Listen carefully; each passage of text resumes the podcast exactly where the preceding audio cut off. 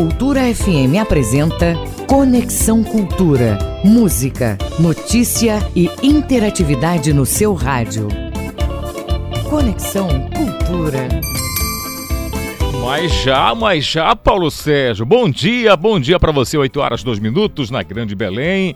Você ligado no Conexão Cultura da Cultura FM, portalcultura.com.br. Estaremos juntos até as 10 horas da manhã. O programa é uma produção do jornalismo da Rádio Cultura. Muito prazer, eu sou Kelvin Janieri e a partir de agora, atualidades, prestação de serviços, notícias, entrevistas, entretenimento e música para você ficar conectado com tudo o que acontece no Pará e no Brasil. E você, ouvinte, pode fazer o programa com a gente. Mande já sua mensagem para a gente. 985-639937. 985-639937. Ou se você quiser, pode mandar para a gente um e-mail para culturafm.funtelpa.com.br. Conexão Cultura na 93,7. Fica com a gente nesta segunda-feira, dia 17 de maio. Vamos falar do trabalho da Casa Ronald McDonald em Belém. Ematé implanta unidade de referência tecnológica para capacitar agricultores. Daqui a pouco a gente vai falar sobre isso. Teremos ainda o novo lançamento de Lia Sofia e também um bate-papo com a cantora. Tá curioso? Eu também. Daqui a pouco tem essa conversa boa. E tem para você também mais o nosso quadro de filosofia com Leno Raiol e tem o bate-papo esportivo com o nosso querido Ivo Amaral, porque hoje o assunto vai ficar quente. A Tuna Luso. Tuna! Se deu bem em cima do papão da Curuzu. Então, você está com a gente no nosso Conexão Cultura. Música, informação e interatividade. Conexão Cultura.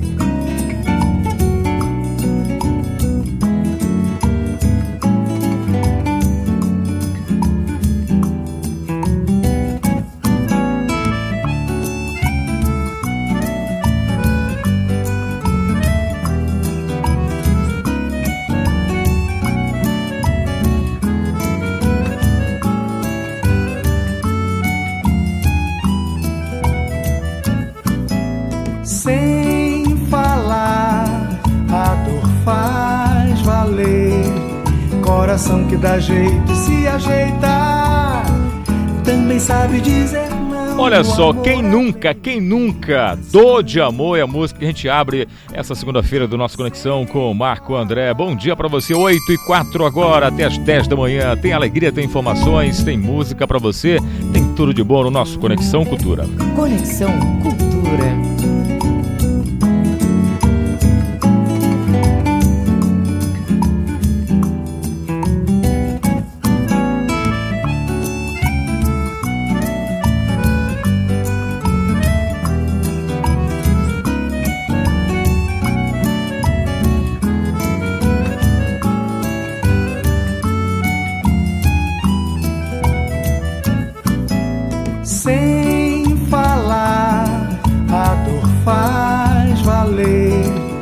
Coração que dá jeito se ajeita, também sabe dizer não. No amor a lei não tem razão. Sem falar, a dor faz valer. Coração que dá jeito se ajeita também sabe dizer não. No amor a lei não tem razão. Certeza é festa passageira que desarruma e contrapõe. A incerteza é um tropel, vendaval, volta de carrossel, é choro no capoeiral, é cantilena de cordel dor de amor é bicho que se contradiz, machuca quando diz que sim, arreta quando diz que não. Dor de amor é bicho que se contradiz, machuca quando diz que sim, arreta quando diz que não.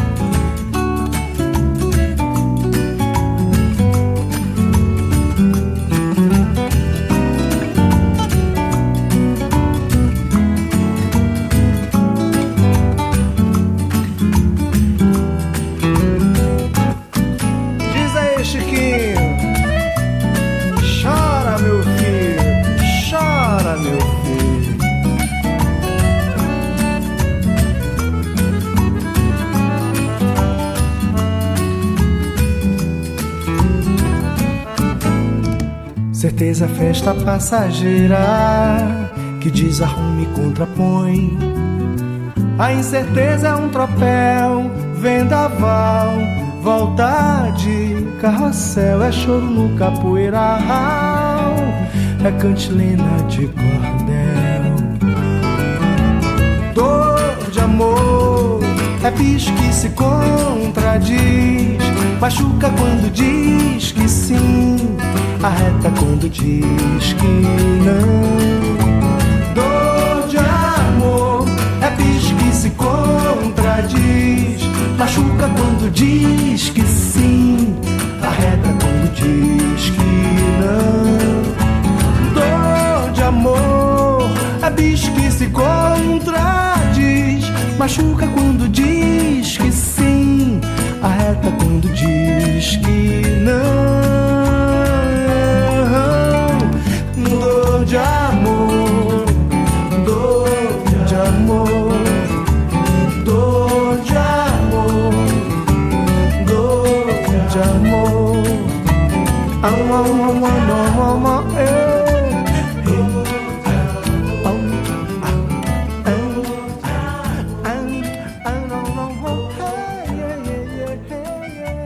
Você está ouvindo Conexão Cultura na 93,7. 8 horas 8 minutos, dor de amor, Marco André. Quem nunca teve uma dor de amor, hein, Paulo Sérgio? Você em casa, nesse momento, ou de repente no seu carro, dando essa carona pra gente. Quem nunca teve uma dor de amor? Todo mundo, né? A gente ama, a gente tem sentimento. bom dia para você mais uma vez, tudo de bom, uma semana abençoada. Muito obrigado pelo seu carinho maravilhoso, onde quer que você esteja. Lembrando que já está liberado para você mandar sua mensagem para a gente. Fique à vontade, 985-63-9937. Ou se você quiser, pode mandar um e-mail para a gente para culturafm.funtelpa.com.br. Desejo uma semana linda, maravilhosa, com muita sorte para você, muita prosperidade. E a gente já começa então girando notícias para você aqui no nosso Conexão nessa segunda-feira, dia 17 de maio. Vou direto para a redação ao vivo falar com o nosso colega, dar um bom dia especial para o Marcelo Alencar. Marcelo, bom dia para você. Vamos falar de vacina que chegaram mais doses no final de semana aqui no estado do Pará e rapidamente essas vacinas né, já estão sendo levadas para os municípios no interior do estado. É isso, Marcelo? Bom dia mais uma vez para você. Bom dia para você, Kelvis Ranieri. Bom dia principalmente para todos os ouvintes do Conexão Cultura ligados aqui na Rádio Cultura 93,7. Notícia boa, né, Kelvis? Ô oh, coisa boa falar de vacina. Ontem, é, quem assistiu o, o Fantástico pôde também acompanhar a colocação do estado do Pará no Brasil, que é um dos estados que mais vacina a sua população. Kelvis, desta feita, novo lote de vacinas contra a Covid-19 começa a ser distribuído aos municípios do interior do estado. As regionais do Marajó, de Marabá e Conceição do Araguaia recebem, receberam neste domingo 16 a sua cota da nova remessa de imunizantes contra a Covid-19. Neste domingo, o Grupamento Aéreo de Segurança Pública, o GRAESP, eh, realizou mais uma etapa da distribuição de entregas das vacinas em combate à Covid-19. A logística é feita por meio de uma ação conjunta entre a Secretaria de Segurança Pública e Defesa Social do Estado, a SEGUP, e a Secretaria de Saúde do Pará, a SESPA. Os imunizantes fazem parte das duas últimas remessas recebidas pelo governo do Estado e estão sendo distribuídas aos polos regionais do Estado. É, o coronel Armando Gonçalves, na, na, na chegada das vacinas, ele destacou, abre aspas, nesta manhã, seguimos com nossas aeronaves para municípios do Marajó e demais regiões, no intuito de garantir a celeridade e segurança na distribuição dessa nova remessa, tão aguardada por todos, em especial para a população que mora nos locais mais distantes do interior do estado. Fecha aspas, comentou o coronel Armando, que é o diretor do GRAESP.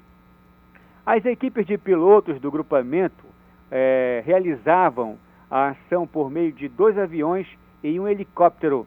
As doses, as doses com os imunizantes seguiram para os centros regionais, de onde foram deslocados por meio, eh, por meio terrestre e fluvial, com apoio do Grupamento Fluvial de Segurança, o GFLU, para os demais municípios do estado do Pará. O planejamento para as entregas é feito de forma conjunta entre Segup e SESPA. De acordo com o secretário de Segurança, o secretário de Saúde do Estado, o Rômulo Rodovalho, na hora da, da, da entrega, na hora da chegada dos imunizantes, ele comentou, abre aspas, a CESPA vem trabalhando para distribuir a vacina a todos os municípios paraenses e assim cumprir as etapas do Plano Paraense de Vacinação. No entanto, esse trabalho não poderia ser feito sem o apoio de outras pastas, eh, de outras, de outras secretarias. Nossa parceria com a Segup tem permitido levar a vacina em segurança desde o início da distribuição. Por isso, avaliamos como positivo e eficaz todo o trabalho que vem sendo realizado até o momento. Fecha aspas, destacou o secretário de Saúde do Estado, Rômulo Rodovalho. Kelvis, neste domingo, a distribuição foi feita para as regionais de Marabá, Breves e Conceição do Araguaia. As vacinas também chegarão até os municípios do arquipélago do Marajó, bem como Anajás, Chaves, Afuá, Soure, Salvaterra, Santa Cruz do Arari, Cachoeira do Arari, Ponta de Pedras, Curralinho, São Sebastião da Boa Vista e Muaná, para você observar aí a eficácia, o trabalho árduo em conjunto com todas as instituições e órgãos do governo para imunizar a população paraense. E um detalhe: apesar da imunização, é importante que a população continue usando máscara, continue passando álcool em gel nas mãos e mantendo o distanciamento social. Todo mundo colaborando, com certeza a gente vai erradicar aí a Covid-19 aqui no estado do Pará. Marcelo Alencar, diretor da redação do Rádio Jornalismo, para o Conexão Cultura, retorna no comando Kelvis Ranieri. Valeu, Marcelo Alencar. 8 horas 14 minutos. Daqui a pouco tem outras informações aqui no nosso Conexão Cultura. Você ligado com a gente. O nosso muito obrigado. Daqui a pouco também tem convidados, tem os nossos quadros. Fique à vontade para você também participar com a gente. 985639937. Daqui a pouco vou trazer também um recadinho para você especial, mas já fica na expectativa aí. Você que está afim de fazer uma selfie né, com a taça, nossa taça que vai ser levantada já no próximo jogo, na grande final. Daqui a pouco o Ivo Amaral vai falar desse jogo que aconteceu no final de semana de Tuna Luz e Paysandu. Você daqui a pouco fica ligado na conexão, vai saber como você vai fazer essa selfie. Inclusive, você vai estar aparecendo no programa Meio de Campo, no último programa que vai fechar a edição do Parazão. Então já já você fica esperto, esperto aí, eu vou te contar todos os detalhes. 8 horas 15 minutos. E vamos continuar falando aí ainda de vacinação. Você que acompanha aqui é, o nosso Conexão Cultura, a gente tem para você informações né, sobre também vacinação. O Calixto está com a gente aqui. Calixto, bom dia para você, tudo bem, amigo? Bom dia, Kelvis, tudo bem? Ouvintes do Conexão, muito bom dia segunda-feira abençoada para todo mundo, né?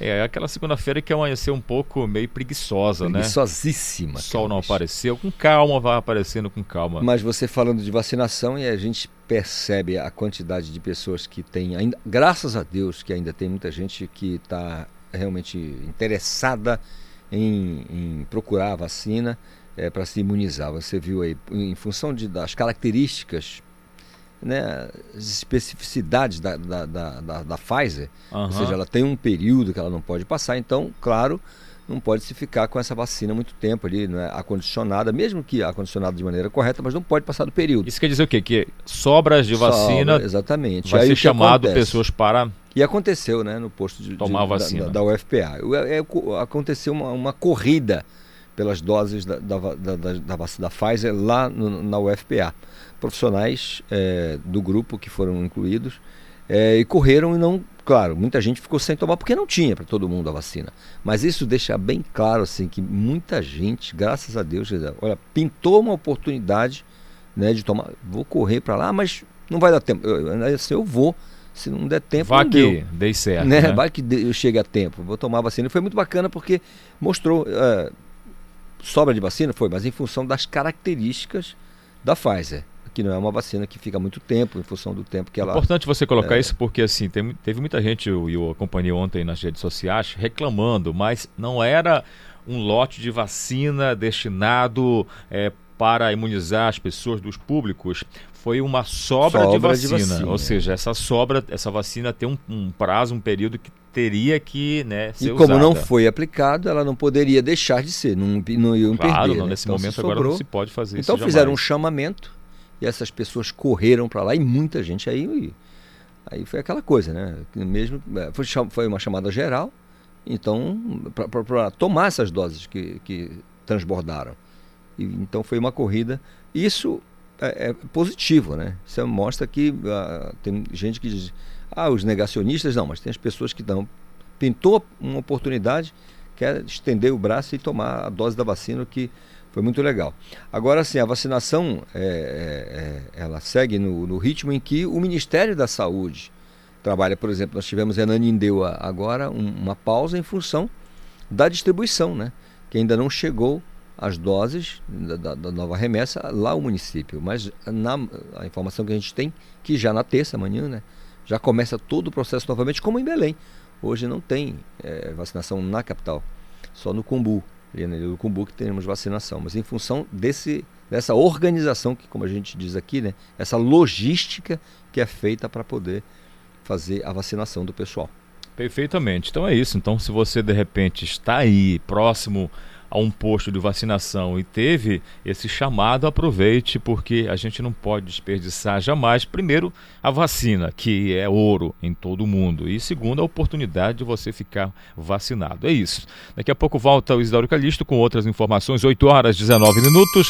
A gente vai para a nossa redação novamente, porque autônomos recebem a primeira parcela do Renda Parar de 400 reais nesta terça-feira. Você já fica atento aí, atenta na sua casa, no seu trabalho, você que de repente está aí no trânsito nesse momento, porque o João Paulo Seabra tem para gente todos os detalhes. João Paulo, muito bom dia para você, boa semana, bom trabalho.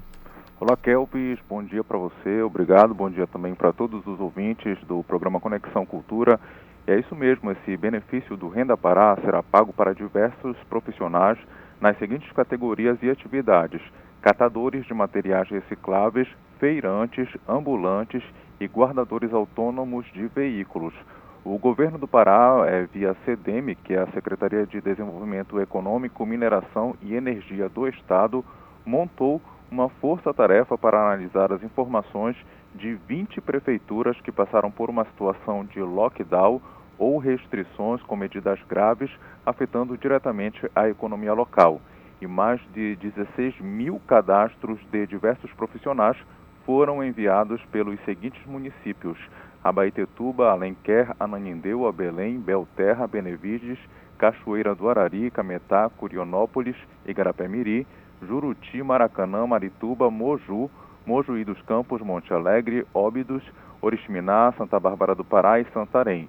E lembrando, Kelvis, que as listas de beneficiários foram enviadas ao governo do estado do Pará por essas prefeituras que nós acabamos de falar. E é possível consultar os canais de comunicação das prefeituras para saber se o cadastro da pessoa foi enviado ou não. E o crédito do Renda Pará de 400 reais será liberado em duas parcelas. A primeira delas, de 200 reais, paga a partir de amanhã e a outra é, vai ser posterior. E é necessário também ficar atento a esse calendário de pagamentos que será de acordo com o mês de nascimento do beneficiário. Dia 18 de maio é para nascidos em janeiro, fevereiro e março. No dia 19 de maio, para nascidos em abril, maio e junho. No dia 20 de maio, para nascidos em julho, agosto e setembro e no dia 21 de maio para nascidos em outubro, novembro e dezembro, fechando esse calendário. E a técnica Raquel Albuquerque, que é responsável por coordenar, coordenar a equipe que garante a transparência e lisura do processo na Secretaria de Desenvolvimento Econômico, CDEM, diz que estão sendo analisados os dados dos trabalhadores e realizando também um cruzamento de informações com outros programas porque o beneficiário não pode ter recebido o auxílio dos programas Bolsa Família ou Bora Belém, como também do Renda Pará 500, de acordo com o decreto número 1392 do dia 19 de março de 2021. E esse decreto estadual é, traz algumas outras proibições que impedem o trabalhador de receber esse novo benefício, a exemplo de, pessoa, de a pessoa ser funcionário público, ter contrato formal de emprego vigente ou já ter é, sido beneficiado por qualquer outro auxílio oferecido como Bora Belém, Bolsa Família ou o Renda Pará, aquele que era no valor de 500 reais. E por isso essas informações cadastrais encaminhadas pelas prefeituras passaram por uma análise detalhada da equipe técnica para posteriormente serem enviadas ao Banpará, que vai efetuar esse pagamento do auxílio de 400 reais, conforme aquele calendário oficial que nós acabamos de falar.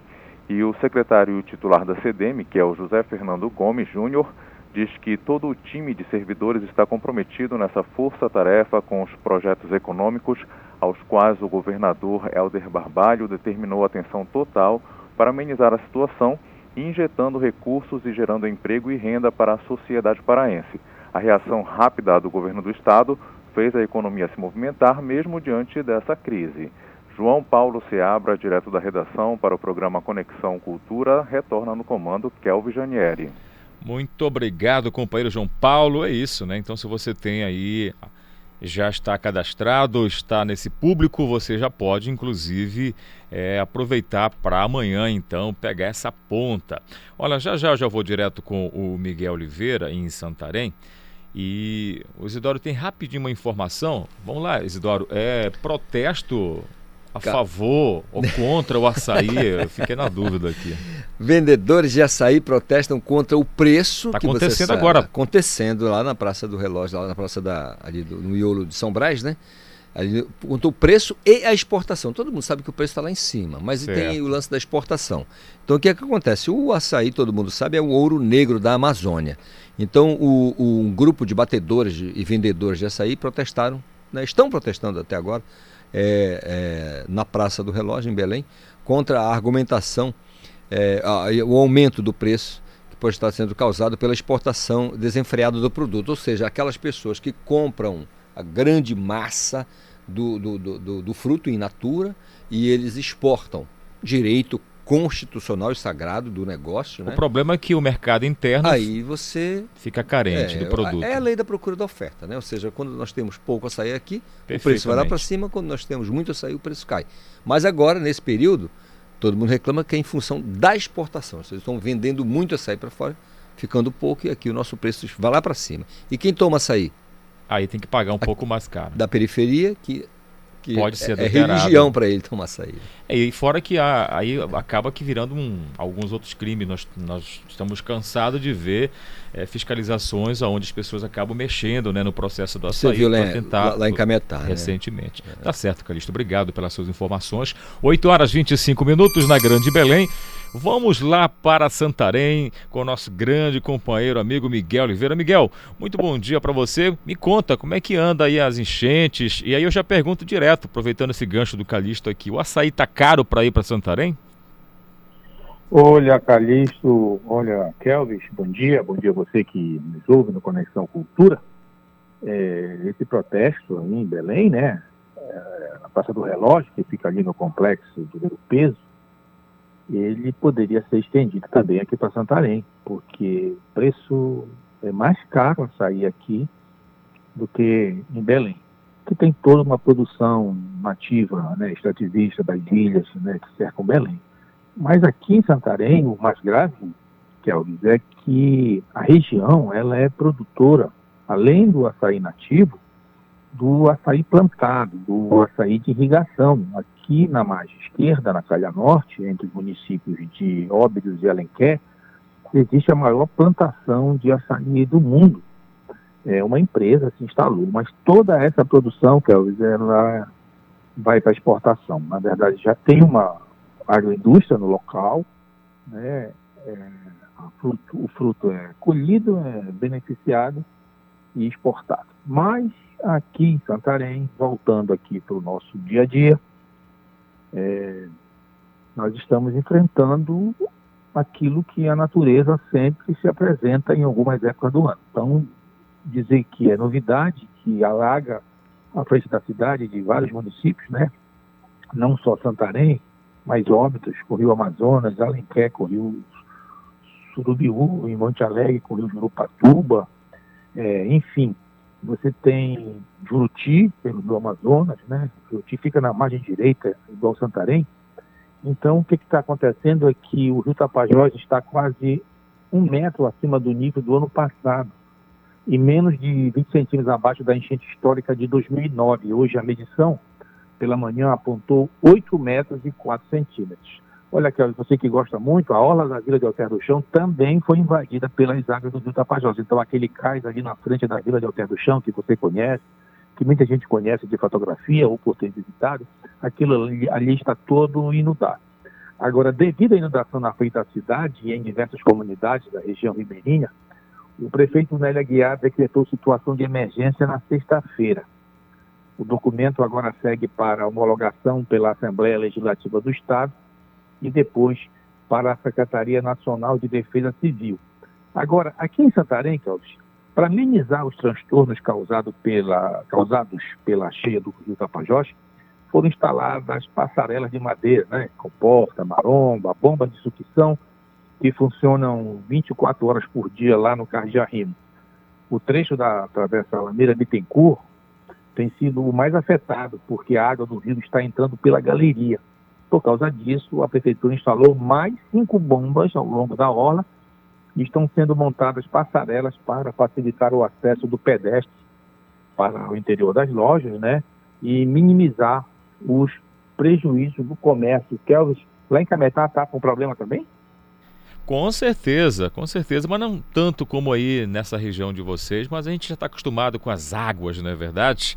E aí não é diferente, como você disse, não é novidade para vocês, mas para a gente, para cá, para essa região, não está acostumado de ver aí esse tipo. E parece que a cada ano a natureza ela vai se modificando e muitas das vezes por conta da ação nossa, humana, né? E aí os Isso, problemas são maiores, é, né, Miguel? Exatamente, Alves. É, é, o rio ele tinha um leito tradicional, né? O leito antigo, né? Então, com a ocupação humana, parte da orla ela foi aterrada para a construção de uma avenida é, litorânea. Então, de certa forma, uh, o rio ele volta a ocupar o leito antigo. Então, a água, quando não passa direto, ela já entra pelas galerias que são galerias de água pluvial, justamente a, a galeria para escoar é água verdade. da chuva. E Miguel? E quando acontece, só para concluir, e quando acontece chuva, com a enchente, alaga tudo igual em Belém, quando acontece chuva e maré alta. Mas Isso. Então, só me dá um minuto e meio, vou fazer o nosso intervalo e eu volto porque você tem um outro assunto para falar para gente aqui no Conexão. Tá bom, Miguel? Já já eu volto com você, 8 horas e 30 minutos, já voltamos com Conexão Cultura. Estamos apresentando Conexão Cultura.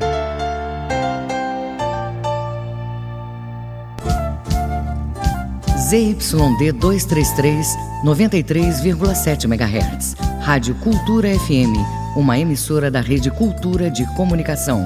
Fundação Paraense de Rádio Difusão, Rua dos Pariquis, 3318. Base operacional, Avenida Almirante Barroso, 735, Belém, Pará, Amazônia, Brasil.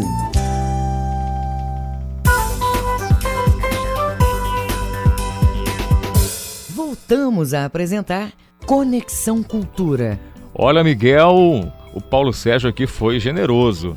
falei um minuto e meio, ele deu 30 segundos e já voltamos com você, direto de Santarém. Vamos lá, Miguel. Outro assunto que você tem aí para informar a gente, direto de Santarém, região oeste do estado. Olha, Kelvis, a gente continua acompanhando a vacinação, né, contra a Covid, né? Santarém é um município que está, de certa forma, um pouco adiantado na vacinação dos grupos com comorbidades. Né? Então, desde a semana passada, prossegue nesta segunda-feira a vacinação contra a Covid para é, grupos de 55 anos ou mais, que sejam pessoas portadoras de cardiopatias, diabéticos e hipertensão. Então, você tem esse grupo a partir de 55 com essas três comorbidades e também já está sendo vacinado há mais de uma semana o grupo a partir de 18 anos, que são aqueles casos daquelas doenças é, pré-existentes, né? Grupos com doença cerebrovascular, doença renal crônica, aquela obesidade mórbida, né? Que tem o índice de massa corpórea acima de 40, pneumonias crônicas, é, portadores de síndrome de Down, autistas, transplantados. Então, esses aí já estão sendo vacinados. Então, hoje, na segunda-feira, a prefeitura ela trabalha com quatro postos na zona urbana. Na sede da própria prefeitura tem um posto na Associação do Bairro do Caranazal, no barracão da Igreja do Santíssimo, que é próximo aqui à sucursal da Rádio Cultura, e também na unidade básica de saúde de quatro comunidades do interior da zona urbana, o Cipual, São Brás, Jacani e Fátima. Então aqui você tem uma nova dose, como o Isidoro Caristo informou há pouco, né? O governo do estado distribuiu para os municípios. Eu entrei em contato com a Secretaria Municipal de Saúde para saber qual foi a quantidade de vacina, a CESPA local, né, a CESPA regional, o nono Centro Regional de Saúde, ainda está fazendo a separação e mais um lote de Santarém, o que vai permitir a prefeitura garantir a aplicação desses grupos prioritários, assim também, é os como também é, a segunda dose, né? Então a prefeitura também está vacinando segunda dose. Então neste caso aqui, quando a gente se depara com a notícia da paralisação da produção de vacina no Brasil por falta do insumo, né, que é importado, tanto pelo Instituto Butantan quanto pela Fundação Oswaldo Cruz, pela Fiocruz, pelo menos as doses encaminhadas a Santarém para esses grupos que eu falei aqui, a partir de 55 anos, cardiopatas, diabéticos, hipertensos, e a partir de 18, essa relação que eu citei há pouco, é, e segunda dose dos já vacinados é, está garantida. Então, Perfeitamente. a gente é, é, é, espera que não aconteça no Pará, nas cidades de do Estado, que a gente já está vendo pela televisão, quando a campanha de vacinação está sendo paralisada. Tá certo, meu amigo Miguel. Muito obrigado pelas suas informações. Um grande abraço para vocês todos Olha, aí. Olha, só dizendo que na sexta-feira tem música de novo, viu? Opa, coisa boa. Um... Sempre divulgando. Eu acho importante a gente, viu, Kelvis, de vez em quando. Abrir espaço para nossos artistas aí, artistas locais. locais. Para o conjunto do Estado. E o Conexão Cultura é o melhor palco para isso. Grande Muito abraço. obrigado. Valeu, Miguel. Um abraço para você e a todo o povo mocorongo que nesse momento nos dá honra de ouvir aqui o nosso Conexão Cultural. 8 horas e 35 minutos. Por falar em Covid-19, deixa eu atualizar você de casa, você que está nos ouvindo agora também no trabalho, no seu carro, em qualquer, qualquer lugar que você esteja ligado com a gente. O Pará registrou neste domingo, dia 16, portanto ontem, um total de 499.176 casos de Covid-19 e 13.961 mortes, de acordo com o boletim da CESPA. Foram confirmados mais 668 casos de Covid-19 e 14 mortes. O Pará é, nosso estado aqui em relação à ocupação de leitos na rede estadual, o Pará tem a ocupação de 43% dos 935 leitos clínicos e 68% dos 639 leitos de UTIs ocupados. Está aí, portanto, então, os números atualizados para você. Vamos para o nosso primeiro quadro. Segunda-feira, você sabe, é dia de filosofia aqui no Conexão Cultura com o nosso querido Leno Raiol, que eu dou um bom dia especial. Bom dia, Kelvin Ranieri. Bom dia, ouvintes do Conexão Cultura. Eu sou Lennon Raiol, filósofo da Nova Acrópole. Quantas e quantas vezes o ser humano tem se perguntado ao longo da história sobre o sentido da vida, sobre o porquê da vida e, por consequência, sobre o porquê da nossa própria existência? Uma das respostas que podemos dar a essas questões é entender que a finalidade da vida é a evolução. Em geral, pensamos no cosmos como resultado de uma grande casualidade. Mas para uma mente filosófica, é absurdo admitir que se possa forjar uma imensidão harmoniosa por simples acaso. O próprio descobrimento das leis da natureza nos demonstra, pelo contrário, que tudo obedece a uma ordem assombrosa e cada vez mais se evidencia uma inteligência suprema que parece estar no princípio e na essência de tudo o que existe. O universo segue um rumo, se dirige a uma meta, embora não cheguemos a compreendê-la na sua totalidade, pois talvez essa meta exceda a capacidade da nossa razão. E o mesmo acontece com os seres humanos. Há uma meta, que não é uma predeterminação fixa de tudo, mas sim algo que outorga sentido à vida e que, inclusive, nos dá uma liberdade para percorrer esse caminho ascendente e também dispor dessa liberdade para corrigir nossos enganos e assim avançar mais lenta ou rapidamente. Se o ser humano já fosse o topo de todo o universo, não teria nenhum sentido falar de evolução, pois em uma perfeição completa não resta nada por aprender nem para avançar. Mas se não somos perfeitos e nos damos conta disso, não seria muito cruel que não houvesse uma possibilidade de alcançar essa perfeição, mesmo que a concebamos longínqua? Isso é evolução. Por acaso, a vida permanece estática? Não.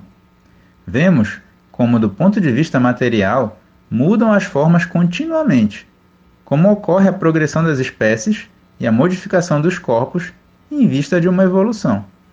Porém, a mudança evolutiva mais importante no ser humano está na consciência, na necessidade de progredir moral e espiritualmente, na mudança interna, porém que se torna visível pelos nossos atos, quando passamos a ser mais úteis aos outros. Ser não somente alguém que pede e absorve, mas alguém que se abre e se entrega. Tudo no universo é abertura, expansão e transmissão desde a luz e o calor do sol até o coração humano. Saberemos, pela medida da nossa generosidade, se demos ou não um passo adiante na evolução. Eu sou Lennon Raiol, filósofo da Nova Acrópole Belém. Siga a gente no Facebook, arroba Nova Acrópole Belém. Até a próxima semana. É com você, Kelvis. Valeu, Leno. Obrigado pelas suas informações. Toda segunda-feira então o quadro de filosofia aqui no nosso Conexão Cultural. 8 horas 39 minutos. O nosso convidado já está na linha já, é o Henrique Ferro da Imaté. Henrique, muito bom dia para você, tudo bem? É, bom dia, Ranieri, tudo bem?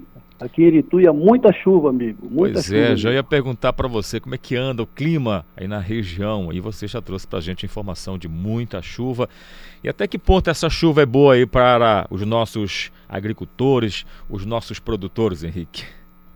Olha, a, a chuva é fundamental para a agricultura, amigo. Agora o problema são as estradas, né? É verdade. As estradas estão ficando intrafegáveis aqui na região. Tem toda a região aqui de Irituia, São Miguel, não é? Capitão Poço é muita chuva. Agora, para a agricultura, sim, a chuva é muito boa, é muito importante. É hora de se plantar, né?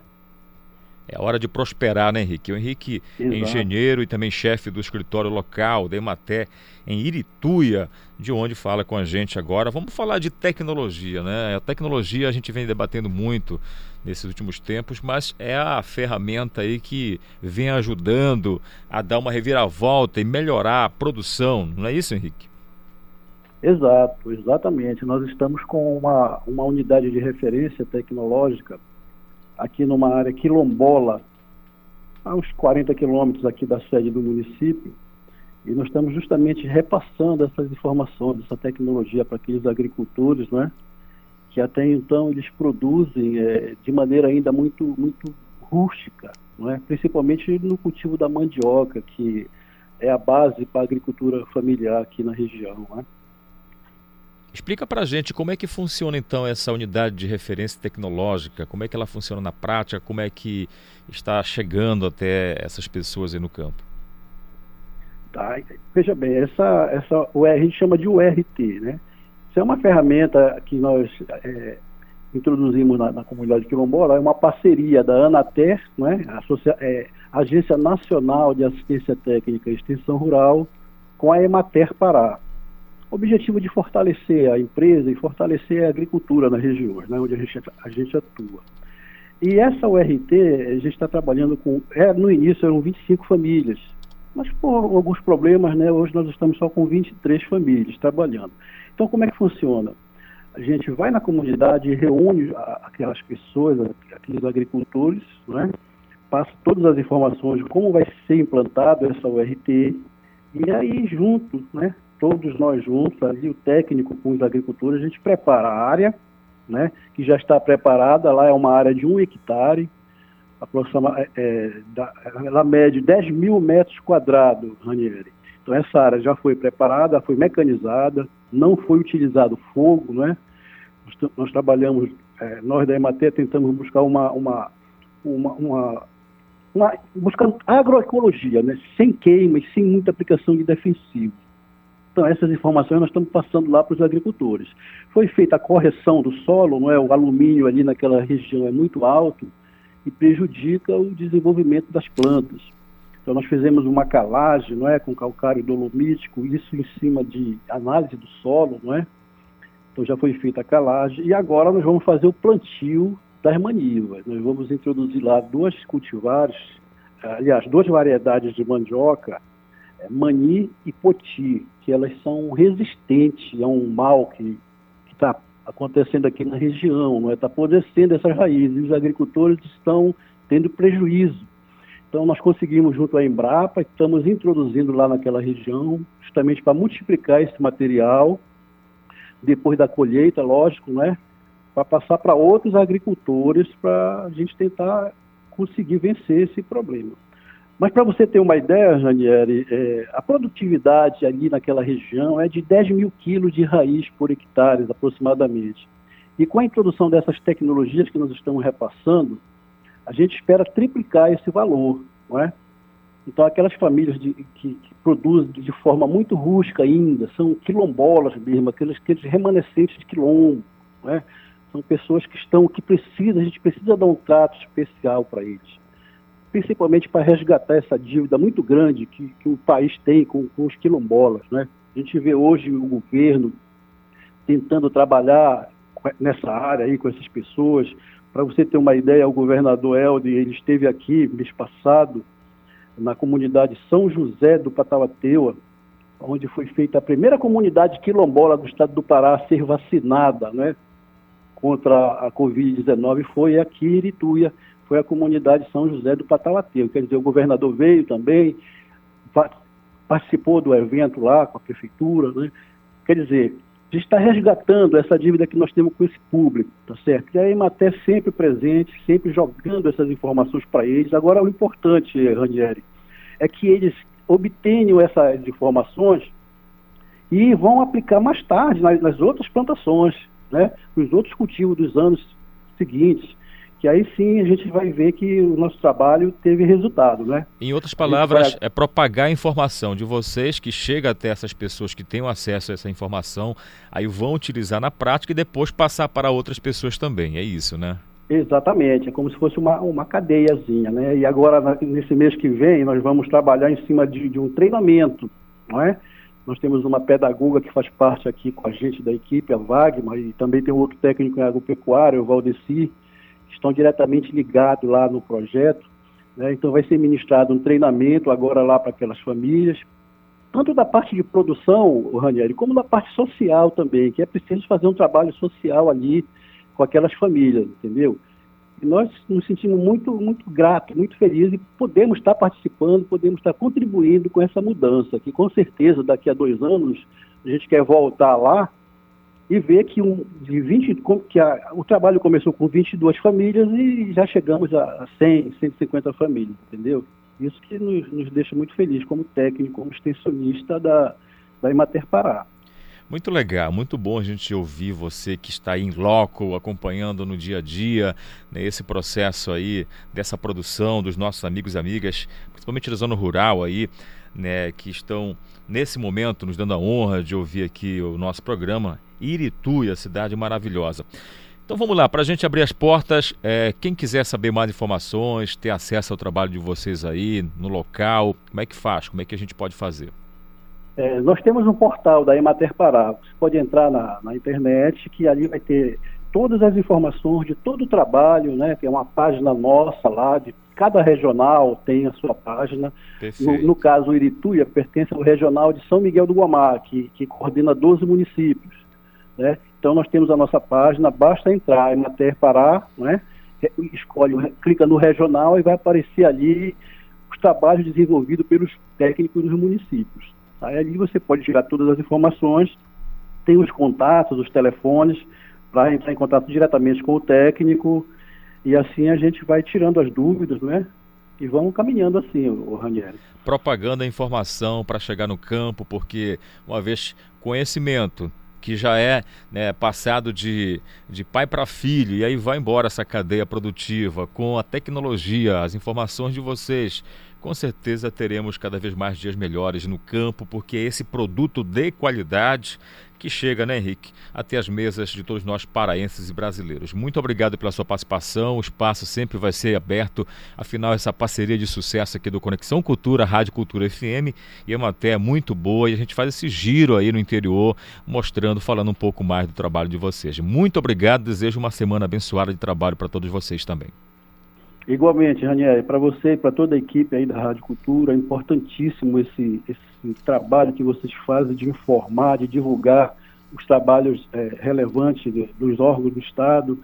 Eu acho que isso aí contribui também para o fortalecimento, né, para o conhecimento da sociedade de o que é que nós estamos fazendo na zona rural. Né, os agrônomos, os técnicos, os pedagogos, que estão aqui nessa região, às vezes com, a gente não consegue voltar para casa, a gente vai, mas não sabe se volta, porque nesse período de chuva os rios estão transbordando, as pontes estão quebrando, é, é, é realmente é uma coisa muito legal quando a gente chega aqui de volta. Né? Aventuras, né, né muitas, muitas aventuras. É, uma aventura. A extensão rural é uma aventura. Mas, meu amigo, muito obrigado. Eu queria manifestar minha alegria em ter participado com você desse bate-papo, tá certo? Nós estamos aqui em Irituia, cidade do pão e da farinha gostosa. Maravilha. Dia você vier por aqui, você vem, procure aqui a Imaté, o escritório local de Irituia, que nós vamos lhe dar uma farinha que você nunca mais vai comprar outra para tomar o seu açaí. Vai pensar só na farinha de Irituia. Muito legal. Olha que eu conheço sobre farinha, eu sou de uma região ali, né, de Cametá, que a farinha também é muito boa, mas também, também, já ouvi, já ouvi falar muito da farinha de Irituia. Pois é. Tá bom, Henrique. Muito obrigado, então. Né? Apareça por aqui sempre com a gente também. É um prazer falar com todos vocês sempre. Tá bom, amigão? Tá Sucesso. certo, amigo. Forte abraço para vocês aí. Bom dia. Bom dia. Paulo Sérgio, ele falou do pão, um pãozinho com café agora. Recebi um café aqui da Rosa agora há pouco. Faltou vir o pão, né, Reginaldo? Mas tudo bem, daqui a pouco vem o pão com ovo. 8 horas 49 minutos. Tá tomando café na sua casa? Olha que legal, cafezinho preto, né? Daiane chegou agora há pouco com a gente aqui também, já tomou café, tá todo mundo aqui tomado café, isso é muito bom. 8h50 e a gente já traz para você já mais informações, porque olha só, o projeto Cenas de Paz inicia nova turma no bairro do Guamá, aqui na nossa capital Belém. A gente vai conferir as informações com a nossa colega Tamires Nicolau. O projeto Cenas de Paz deu início a mais uma etapa no bairro do Guamá. O curso envolve assuntos relacionados à televisão, rádio e internet e ocorre na Escola Barão de Garapé-Miri, com aulas até 5 de junho. A oficina de comunicação integrada do Cenas de Paz é um projeto desenvolvido dentro do Ter Paz pela Fundação Paraense de Radiodifusão a Funtelpa. Os participantes aprendem técnicas para o desenvolvimento de produtos de audiovisual e rádio, com noções de câmera, web e edição. As atividades do Cena de Paz já alcançaram os territórios da Cabanagem, Bengui, Jurunas, em Belém, e do Icuí Guajará, em Ananindeua, além do município de Marituba. No final da oficina, todos os participantes vão ser certificados e vão fazer uma visita técnica nas instalações da Funtelpa. Para se inscrever, basta se dirigir até a Escola Barão de Garapé-Miri em horário comercial. Tamires Nicolau, para o Conexão Cultura. Muito obrigado, Tamires, pelas suas informações, você ligado com a gente aqui na nossa programação. Sempre a gente faz esse giro de notícias com os nossos colegas da Rede Cultura de Comunicação. Muito legal. Olha, duas pessoas né, ficaram feridas Incêndio. Incêndio, né? O Calixto já está me passando aqui. É verdade, Bota o fone aí, Calixto, para a gente conversar. É. Porque como foi esse foi um incêndio? Conta para a gente, para os nossos ouvintes do Conexão Cultura. Final de semana, né, Kelvis? Duas pessoas, infelizmente, ficaram feridas em incêndio. O incêndio atingiu uma residência lá no distrito de Coraci. Não há confirmação sobre a causa do, do fogo, né? O que, que, provocou o incêndio? Aí é aquela coisa que você sempre Só comenta, na perícia mesmo, né? né? Só a perícia e às vezes nem a perícia é vai verdade. conseguir dizer, porque tem o cuidado com a criança, cuidado com as pessoas que às vezes utilizam a lamparina, né, ou a vela, qualquer coisa Ou aquela parecida. gambiarra na energia elétrica, A infelizmente. famosa gambiarra que você também. sempre lembra aqui. Então foi no distrito de Quaraci. Não há confirmação sobre a causa do fogo, mas os vizinhos lá relataram para as reportagens, foram várias que estiveram por lá, que pode ter ocorrido, é, Kelvis, por conta de um vazamento de gás. Entendeu? E o- nós tivemos aquela situação ali em São Brás, né? Onde o gás realmente vazou e aí estava tudo filmado, né? tá- Gravou o circuito interno, não, não podia, na, imaginalmente. E lá realmente o gás vazou e houve uma explosão, na verdade, aquela coisa terrível lá. Então duas pessoas ficaram feridas neste incêndio eh, que atingiu essa casa. E era uma casa de alvenaria ali no, no, no distrito de Quaraci, ali na Travessa Berredos, próximo à sétima rua. E apesar do susto, os, os danos físicos foram não foram graves, né?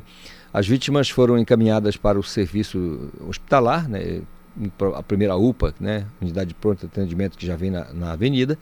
E a ocorrência foi confirmada por meio do Corpo de Bombeiros, que é militar, Corpo de Bombeiros Militar do Estado do Pará. É um incêndio, mais um registro de incêndio e a gente só aproveita para alertar as pessoas, especialmente duas coisas bem importantes: a utilização do gás de cozinha e com relação também à energia elétrica, que é danado, como a gente diz no interior, é danado para provocar incêndio. Então, muito cuidado, né, para quem de repente vai começar aí, está construindo uma residência, seja ela qual for. Vamos colocar então produtos, né, equipamentos de qualidade, é importante aí ficar monitorando as crianças também.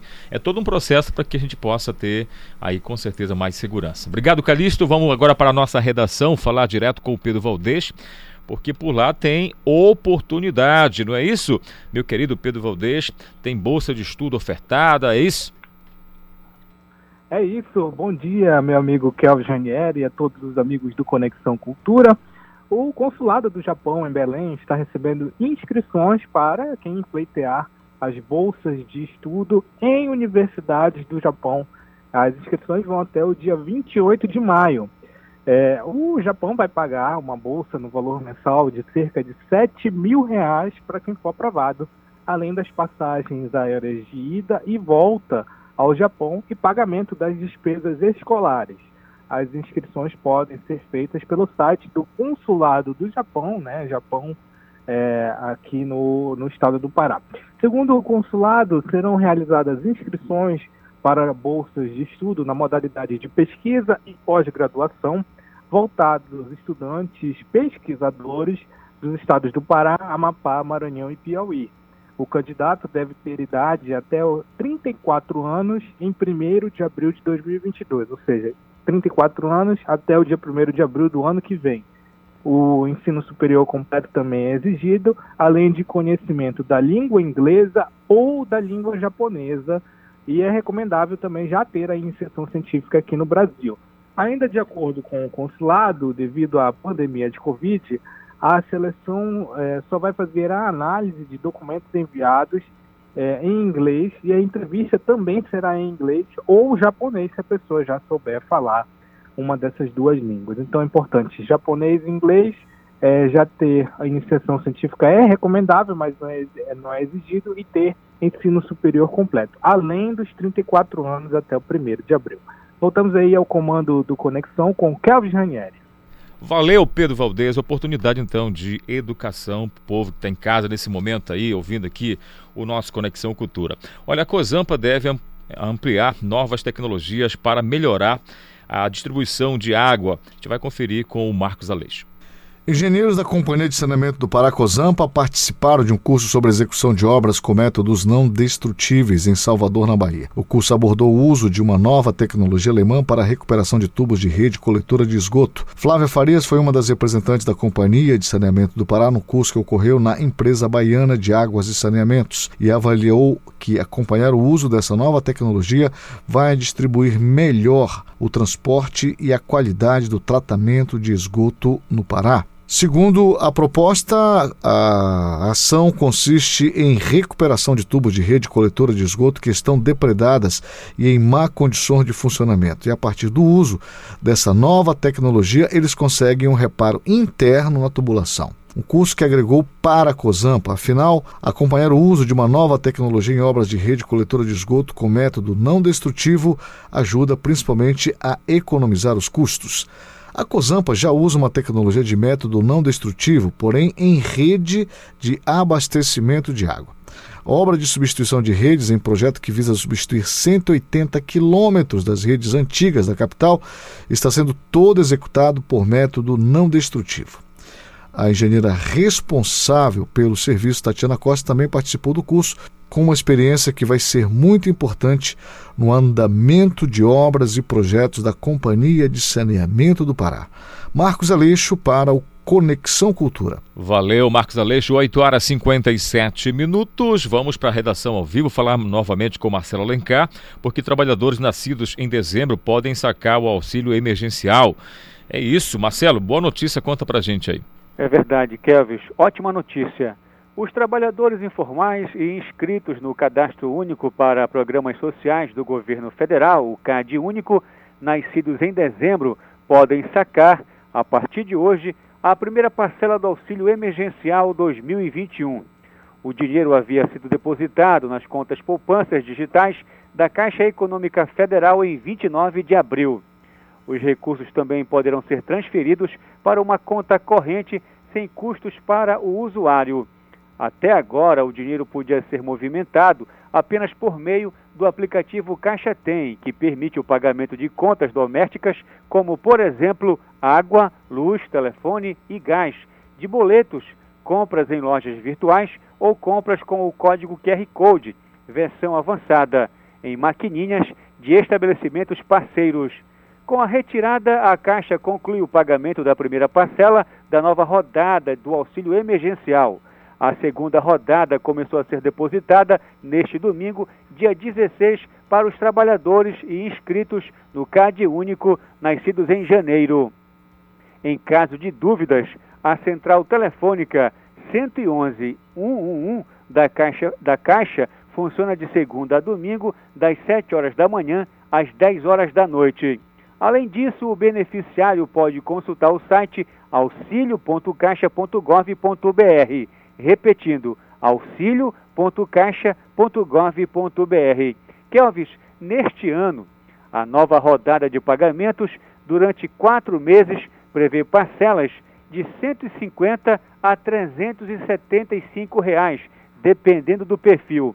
As famílias, em geral, recebem 250 reais a família monoparental, chefiada por uma mulher, recebe 375 reais, e pessoas que moram sozinhas recebem 150 reais. As regras e o calendário de saques podem ser conferidos no site auxilio.caixa.gov.br.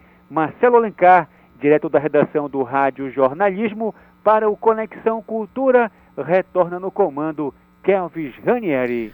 Valeu, Marcelo Alencar. Daqui a pouco você volta com a gente. 9 horas em ponto na Grande Belém. Vamos fazer mais uma pausa. Daqui a pouco a gente volta com mais Conexão Cultura. Estamos apresentando Conexão Cultura.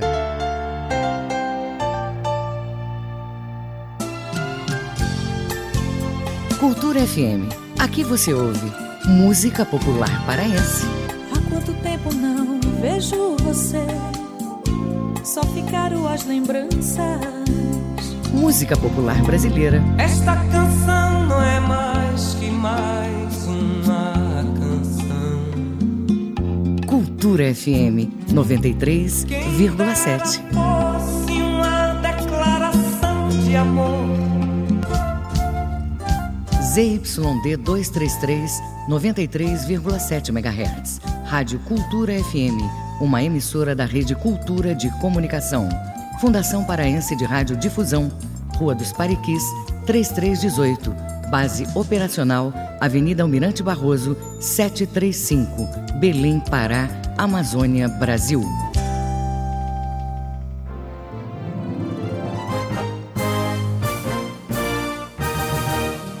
Sinfonia 93, segunda, 8 da noite, na Cultura FM.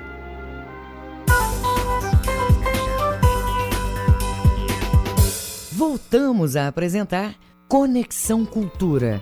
9 horas, 1 minuto na Grande Belém, de volta com o nosso Conexão Cultura. Bom dia, boa semana para todo mundo. Daqui a pouco eu vou trazer detalhes para você sobre a construção da ponte sobre o rio Meruú, que avança as obras por lá para entrega, segundo o governo do estado, em dezembro deste ano ainda. É uma ponte estratégica e que vai interligar de vez ali, sem passar por Balsa, alguns municípios que segue esse trecho aí da PA até o município de Baião. Inclusive, vai facilitar a viagem do Kelvis aqui para Cametá. Vai ter só uma ponte né, lá da vila de Carapajó para o município de Cametá, que é difícil, né? Para fazer essa ponte, o rio é muito extenso, mas pelo menos a ponte já de Garapé-Miri já foi pronta, já foi entregue, agora falta o Meruú, que logo logo, segundo o que está aqui já na reportagem, na agência Pará, até o final do ano. Daqui a pouco tem as informações para você. 9 horas 2 minutos na Grande Belém. Agora a gente vai bater um papo muito especial e eu já quero pedir a sua atenção, amigo ouvinte, você, amigo ouvinte, que nesse momento nos dá a honra de ouvir aqui o nosso Conexão, para ajudar. É aquele momento de ajuda mesmo. Eu estou no telefone, vou conversar agora com a Rosa Pires, que é presidente da casa Ronald McDonald. Rosa, muito bom dia para você, tudo bem? Bom dia, Ranieri. Bom dia, ouvintes. Tudo bem? Graças a Deus, é um prazer falar com você. Vamos lá, explica pra gente um pouco aí desse centro, dessa casa tão importante que recebe famílias vindas de várias partes né, do interior também, muitas vezes até de outros estados. Começou em 2012 a funcionar, foi isso? Exato, né? Então a Casa Ronald, ela é uma instituição sem fins lucrativos é, que tem o apoio institucional da Associação Colorindo a Vida. Certo. É, a Casa Ronald atua há nove anos em Belém, né?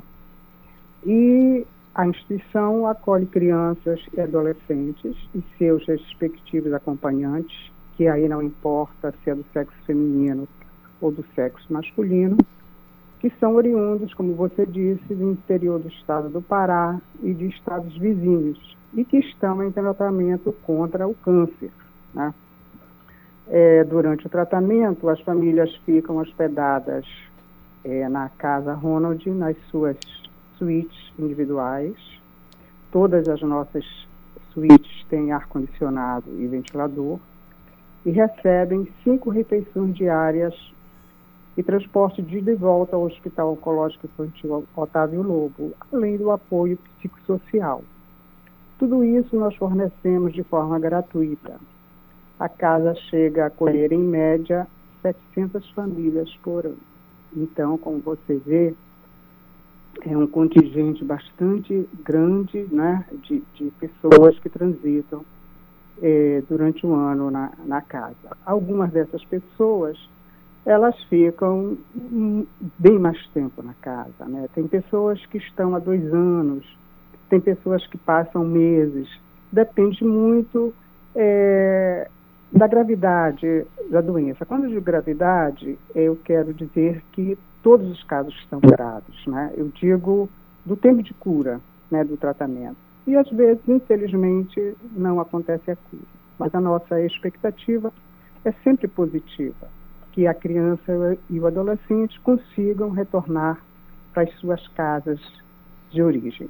Eu digo casa de origem porque a nossa intenção, como Casa Ronald, é ser para essas pessoas uma casa longe de casa. Ranieri, você estiver falando muito, você me não, que isso. A gente está acompanhando aqui esse relato porque é importante a gente entender e compreender é, o trabalho de vocês, Rosa, para a gente poder ajudar, porque assim, nesse momento que a gente está vivendo a pandemia agora, Rosa, é tão importante e a gente começou a repensar um pouco mais até que ponto eu estou ajudando, fazendo a diferença, porque é um momento que a gente precisa literalmente ajudar uns aos outros, dar as mãos. E a gente vem, né, já conhece um pouco o trabalho de vocês aí da Casa Ronald e vê que realmente é um trabalho fantástico de acolhimento que vocês fazem, como você disse, né? É uma casa literalmente familiar, com muito carinho, com muito amor, longe de casa. E aí vocês têm uma é rede de profissionais que acolhem essas pessoas, que né, tratam também, porque não é só o fator de dar alimentação, a hospedagem, levar até lá o centro de tratamento, mas também trabalhar a cabeça dessas pessoas, que é fundamental, né?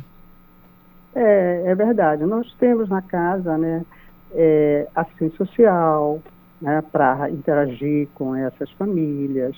Todos os funcionários, eles são treinados é, para serem pessoas que prestem um, um tratamento humanizado, que tenham empatia pela dor do outro, que sejam respeitosos, né? Então, a gente tem voluntários que nesse momento não estão comparecendo à casa por causa da pandemia, né? Nós temos protocolos rígidos de segurança para que não haja um, um, surto de, de, Covid dentro da casa. Graças a Deus, é, temos conseguido manter tudo no mais completa, sem, sem nenhum problema quanto a isso, né? Então, a gente tem todo esse cuidado. É, Ranieri, você já conhece a casa? Eu pessoalmente não conheço, mas já, já ouvi falar, né? Já li muitas coisas, já inclusive né, tive contato com famílias que passaram por aí. Então, assim, pelos relatos é. a gente vê que realmente é um trabalho bastante completo. E eu fiquei curioso agora, Rosa, porque assim, como eu falei, nós estamos vivendo na pandemia e você já adiantou para a gente que vocês seguem protocolos é, de segurança aí da Covid. Sim, e como sim. é que ficou aí nesse momento de pandemia, mais de um ano que a gente já vive esse dilema em todo o mundo e não seria diferente aqui no estado do Pará e também aqui na nossa capital Belém. Como é que estão os atendimentos de vocês aí de receber essas famílias, de né, continuar com esse atendimento aí e qual o, nesse momento o ponto mais é, preocupante de vocês assim em relação a, a, essa ajuda que todos nós devemos né, nos é, dar, cada um dar a sua mão de fato mesmo para ajudar? Certo, olha, são vários impactos, né? O ano passado, por exemplo, nós tivemos que seguir um protocolo que todas as casas Ronald McDonald's no mundo tiveram que seguir, né? Então, como nós somos é, uma associação que tem também o apoio do Instituto Ronald McDonald, é, esses protocolos nós não podemos nos furtar de seguir. Então, o ano passado, obviamente, é, os serviços de voluntariado deixaram de existir, as visitações de pessoas foram suspensas, porque muitas pessoas às vezes vão para conhecer a casa. Né? Nós tivemos que receber as crianças após, somente após 14 dias de internação no Hospital Ofir Loyola, que é aquele período né, de, vamos assim dizer, aquela quarentena para ver se você desenvolveria ou não a Covid-19, né? Tivemos que alugar uma casa de apoio para receber aquelas crianças que estavam em trânsito. Quando eu falo em trânsito, é aquela criança que vem para fazer uma, uma quimioterapia, uma radioterapia e volta para sua residência, para não correr o risco de trazer a Covid. Né? Mas conseguimos é, sobreviver. Esse ano, o que nos tem é, causado preocupação né, é que as doações elas estão difíceis, né? Porque você sabe, dois anos de pandemia pesa para todo mundo, né? Com certeza. E nós é, não podemos fazer eventos presenciais. A casa, ela, ela tem um calendário de eventos e alguns são eventos presenciais, que nós, no momento, não podemos fazer porque vai causar aglomeração, né? Certo. Então, a gente tem feito alguns eventos. Esse ano, por exemplo, nós fizemos uma rifa, é, agora em, em junho nós vamos fazer uma feira gastronômica no dia 26 de junho, vai ser num, num shopping da cidade. Pode falar o nome do shopping? Pode, fique à vontade. Vai ser no Shopping Boulevard, né? Vai ser um, um evento muito bacana, que nós vamos é, vários chefes renomados da cidade vão fazer seus pratos e a gente espera que o público compre porque a finalidade é ajudar a casa, né? É, nós temos parceiros que são fiéis e solidários e nos ajudam fazendo doações mensalmente a alguns supermercados, né? É, enfim, mas assim, eu falo que nós temos um call center que liga né, para potenciais doadores. É, e esse ano a coisa não está se comportando como normalmente vem se comportando. Certo até aquelas necessidades que nós anunciamos no dia a dia, pela, através das nossas redes sociais, Facebook, Instagram, né? é, as pessoas estão vindo doar a menos. A gente entende a dificuldade de todos, mas eu espero que as pessoas não esqueçam de nós. Toda ajuda para nós é bem-vinda. Se você não pode dar 10, se você der 5, já nos ajuda, entendeu? Entendi. É, Rosa, então vamos lá. Para a gente fechar aqui a nossa conversa, eu já quero já agradecer a sua participação. Quem quiser ajudar nesse momento que houve aqui a nossa entrevista, essa conversa boa, onde você traz para a gente algo muito importante, volto a dizer que nós precisamos exercitar cada vez mais, que é ajudar, se colocar no lugar dos outros, porque a gente não sabe o dia de amanhã, né? Claro, com toda a situação de mais de um ano de pandemia, a gente sabe que a situação apertou para todo mundo, mas é importante ajudar. Quem quiser ajudar, como é que eu faço para ajudar é, aí o centro, a casa, Ronald? Olha, nós temos um site www.casaronaldbelém.org.br que você entrando lá você pode automaticamente doar, né? Tem um ícone lá para doação. Mas você pode também ir até a casa no horário de 9 às 14 horas, fica na Rua Mariano, 123, quase esquina da, da João Paulo II, né? Você pode entrar em contato também pelos nossos telefones 3229-3342 ou então pelo WhatsApp 988979742 e também através das nossas redes sociais, Casa Ronald McDonald Belém, no Instagram, ou Casa Ronald McDonald Belém, é, no Facebook, você pode ver a lista de necessidades que normalmente são publicadas ali. Normalmente tem, olha, a casa está precisando de material de limpeza, a casa está precisando de shampoo, de fralda, né, para os hóspedes, de leite, é uma coisa que a gente precisa muito é leite, muito mesmo. Certo. Né? Então, ali você pode, né, juntar o que você puder e ir lá no nosso endereço, que eu acabei de falar para você, que é na Rua Mariano 123, né? Ali Certo. no bairro Castanheira. Tá certo. Então, não é difícil ajudar. Com certeza, com certeza está aí por tantos meios que você pode colaborar. Rosa Pires, muito obrigado pela sua participação. Use sempre aqui o nosso canal da Rádio Cultura, do nosso programa, para a gente eh, levar até os nossos ouvintes que, graças a Deus, correspondem muito bem aqui né, os nossos assuntos que a gente tenta eh, tratar, relatar aqui. E a gente espera que as pessoas possam voltar aos poucos, que seja, mas voltar ajudar, porque realmente é, é um centro, é uma casa muito importante que acolhe pessoas, como a gente já falou aqui, vindas de várias partes do estado do Pará, fora também do, do estado, e é um trabalho muito humano, muito legal que vocês fazem aí. A gente pede então a colaboração, a ajuda de todas as pessoas também nesse momento. Muito obrigado, tá bom? E sucesso no trabalho de vocês e parabéns. É, eu agradeço a você, agradeço à Rede de Cultura, agradeço aos ouvintes por estarem escutando e desde já convido você a conhecer as nossas instalações e o nosso trabalho para que você seja um grande parceiro nosso na divulgação da Casa Ronald e o serviço que ela presta às crianças e aos adolescentes com câncer. Muito obrigada. Valeu, obrigado. Então falamos aí com a nossa querida né, Rosa, que é a presidente aí, Rosa Pires, da Casa Ronald, e fica então nosso pedido para você. Vamos ajudar, fazer o bem, sem olhar a quem, isso é muito importante. 9 horas 15 minutos. Vamos viajar, vamos conectar com Salinópolis. Por lá está o nosso querido Jefferson Moraes. Jefferson, companheiro, muito bom dia para você. Nós estamos falando desde cedo aqui sobre maré alta. E aí em Salinas não é diferente. E mais uma vez, alguns desinformados, às vezes que não escutam as pessoas que avisam, acabaram sendo surpreendidos e tiveram seus carros engolidos, posso dizer assim, pela maré, é isso?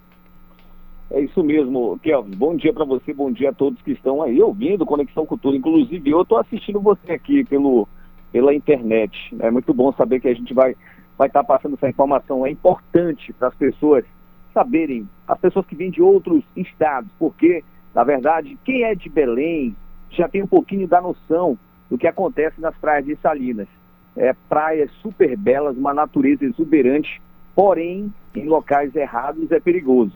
O que aconteceu com uma família do Tocantins, Kelvis, que veio passar o fim de semana, né, aquela alegria toda, e eles foram atravessar do Atalaia para a praia do Farol Velho. E ali tem um canal, um pequeno canal, que ao, ao, aos olhos praticamente não se tem um valor. Ele foi atravessar né, uma Hilux e acabou caindo dentro de um bueiro, um buraco, na verdade, que se formou ali naquele local. Né, teve a, a questão do, do redemoinho e o carro cada vez mais foi afundando. Resumindo, ele perdeu o carro, né, acabou perdendo o veículo, infelizmente, né, e aí a gente teve que dar essa notícia também aí para o pessoal da TV. É, ao vivo, o que, que aconteceu? Duas pessoas que disseram que foram retirar a chave da ignição acabaram que é, sendo taxados como bandidos, que foram é, até o carro, mergulharam um, e por pouco um deles, a gente informando aqui, um deles por pouco não se afoga. É, a outra questão é, no outro dia, no sábado no caso, amanheceu uma Fiat Toro, também na praia do Atalaia. Possivelmente o proprietário estava dando cavalo de pau e acabou virando o veículo. Pouco se importou, abandonou o carro lá nas areias da praia e se mandou. Pela manhã que foram retirar o carro. Já ontem, um quadriciclo da polícia, o policial acabou caindo também dentro de um pequeno lago, Kelvis. Portanto, é muito perigo, tá? As areias estão molhadas, maré alta, rapidamente a maré avança e a perda é total se a pessoa não se der conta do tempo e do local em que se encontra. Então, é um recado que a gente deixa aqui no Conexão Cultura, o pessoal que está nos ouvindo nesse momento, vem para Salinas, procure se informar com os beleiros, eles indicam a você, os proprietários de barracas, onde você deve estacionar e onde não deve. Não pode ficar muito próximo da água, não. É bonito, é, mas é perigoso, Kel.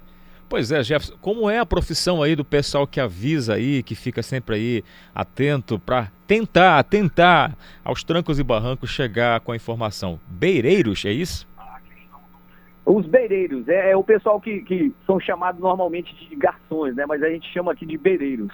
Aí eles vão lá com os proprietários das barracas também, as barracas as quais eles escolherem para ficar, né?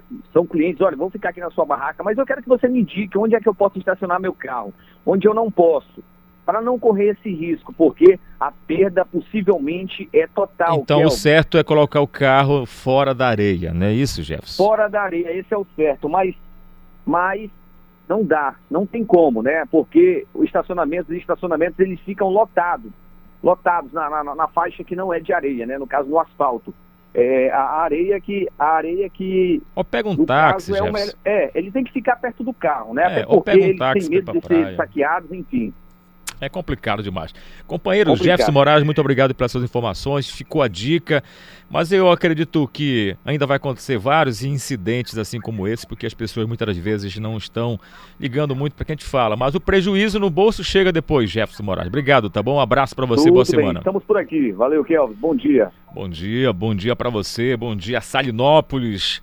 Rapaz, o cara deve ter muito dinheiro no bolso, hein, Calixto? Nossa equipe, nosso elenco aqui, Daiane, Reginaldo, Paulo Sérgio, porque o cara dá um cavalo de pau na praia, vira o carro, aí sai do carro, deixa o carro lá no outro dia que vão retirar, ou seja, deve ter muito dinheiro, porque.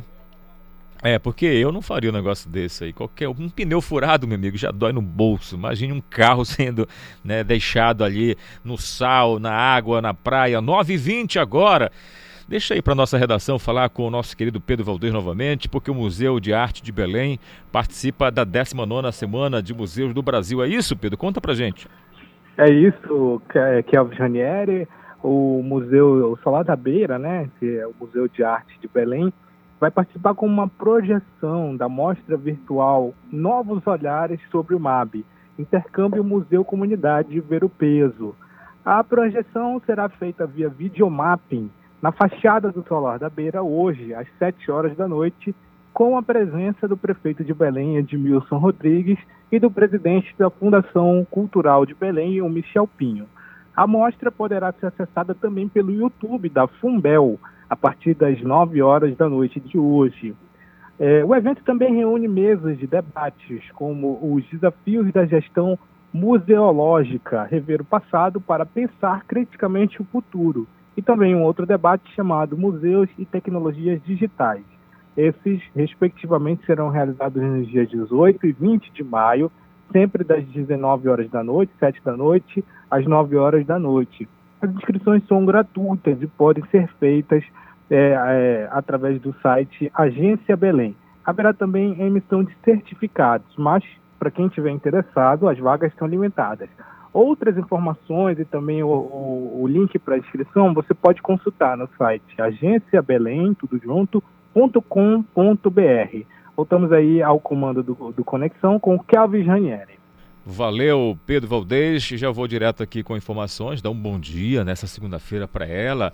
Daiane Bobinô, bom dia. Vamos lá. Agora há pouco eu trouxe a expectativa. Agora você tem a informação sobre a ponte do rio Meruú, que está em plena construção. E a expectativa é que dezembro, quando o Kelvin for passar o Natal com a família, já possa ter a ponte funcionando ali. Exatamente, Kelvis. Bom dia para você. Bom dia aos ouvintes do Conexão Cultura. Uma excelente segunda-feira. Pois é, essa é uma das obras de infraestrutura em transportes mais importantes da região do Baixo Tocantins. A construção da ponte sobre o rio Meruú, que avança, olha só, e já contabiliza 35% da construção concluída, com previsão de concretagem de todas as estacas da margem direita do rio no município de Garapé-Mirim, no nordeste do estado. Olha aí, está avançando. A Secretaria Executiva de Transportes, a CETRAN, informa que a construção da mesoestrutura da ponte, com a montagem do escoramento para as formas das vigas e das travessas, começou na última quarta-feira. A obra contribuirá para a melhora do sistema de logística da região, considerada líder na produção de açaí. Você, Kelvis, que gosta tanto de açaí, já que a ponte proporcionará maior agilidade e segurança para quem utiliza as estradas. A ponte sobre o rio Meru terá 560 metros de extensão. Uma excelente notícia para a gente nessa segunda-feira. Com certeza absoluta. É a ponte para você que há muito tempo fica sonhando aí, ah, porque realmente é um transtorno ali. Você tem que parar. Período de carnaval, então, quando tinha carnaval, eventos assim, a gente tem que esperar mais de 3, 4, 5 horas na fila para atravessar. E dessa vez, com a ponte, agora não teremos esse problema, com certeza absoluta. O Ivo está na linha já com a gente? O Ivo? Não, não entendi. O Manuel Alves, 9h24. Então vamos lá com o Manuel que tem pra gente informações do esporte amador e daqui a pouco na sequência já tem Ivo Amaral, que eu quero saber o que, que ele viu ontem da Tuna e Paysandu. Vamos lá, Manuel, bom dia para você. Vem aí a meia maratona do circuito dos Caetés, prova de 20 quilômetros, marcada para o dia 4 de julho, na cidade de Peixe-Boi, no Nordeste Paraense. As inscrições já estão abertas e podem ser feitas pelo www.chip.com.br. Nesse mesmo dia 4 de julho, também em Peixe-Boi, outras duas provas, uma de 5 e outra de 10 quilômetros. Manuel Alves para o Conexão Cultura. Esporte no Conexão Cultura.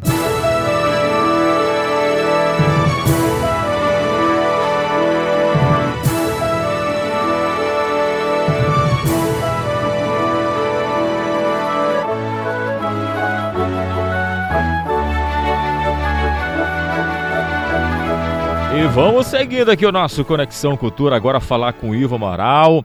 Ivo, muito bom dia para você, companheiro. Será que o Ivo acordou, está com a camisa da Tuna Luso aí, hein, Ivo? Tuna! Rapaz, um abraço, Kelvis. Não estou com a, a, a, camisa da Tuna, mas evidentemente eu vibrei com a atuação da Tuna no jogo de ontem. Né? Maravilha. Né? Foi um massacre técnico em cima do Paysandu. O Paysandu até com aquele segundo gol reavivou suas esperanças, né? Porque Paysandu também não pode jogar toalha. A Tuna, pela primeira vez, que ó, nesses últimos tempos, entra em campo como favorita. A vantagem da Tuna era humildade, ninguém acreditava nela, ela foi chegando, chegando, e agora ficou mais perto do título. Mas, de qualquer maneira, o Robson Melo, os diretores, o Eder Pisco, a turma toda, deve fazer a cabeça do pessoal da Tuna, dizendo, olha, vamos manter o ritmo, nada está ganho, porque realmente uma diferença de dois gols que levaria para o pênalti pode ser descontada, não é? Em princípio, a gente notando a qualidade das duas equipes, vê que o Paysandu precisaria melhorar 200%. Mas mesmo assim, tudo é possível no mundo do futebol. O jogo de ontem foi um banho de bola da Tuna, repetiu e até superou a exibição anterior contra o Clube do Remo, que é um time no momento superior ao Paysandu, quando empatou de 1 a 1 e ganhou no pênalti. Mas ontem foi 4 a 1, depois 4 a 2 o Paysandu suavizou. mas a Tuna é muito mais organizado contra um time que é uma verdadeira bagunça em campo, que é o Paysandu. Pois é, Ivo, e esse resultado aí negativo para o Paysandu, positivo para a Tuna Luso, deu para muitas cabeças que acabaram sendo retiradas do elenco do Paysandu. Conta pra gente aí, porque o resultado foi além, né?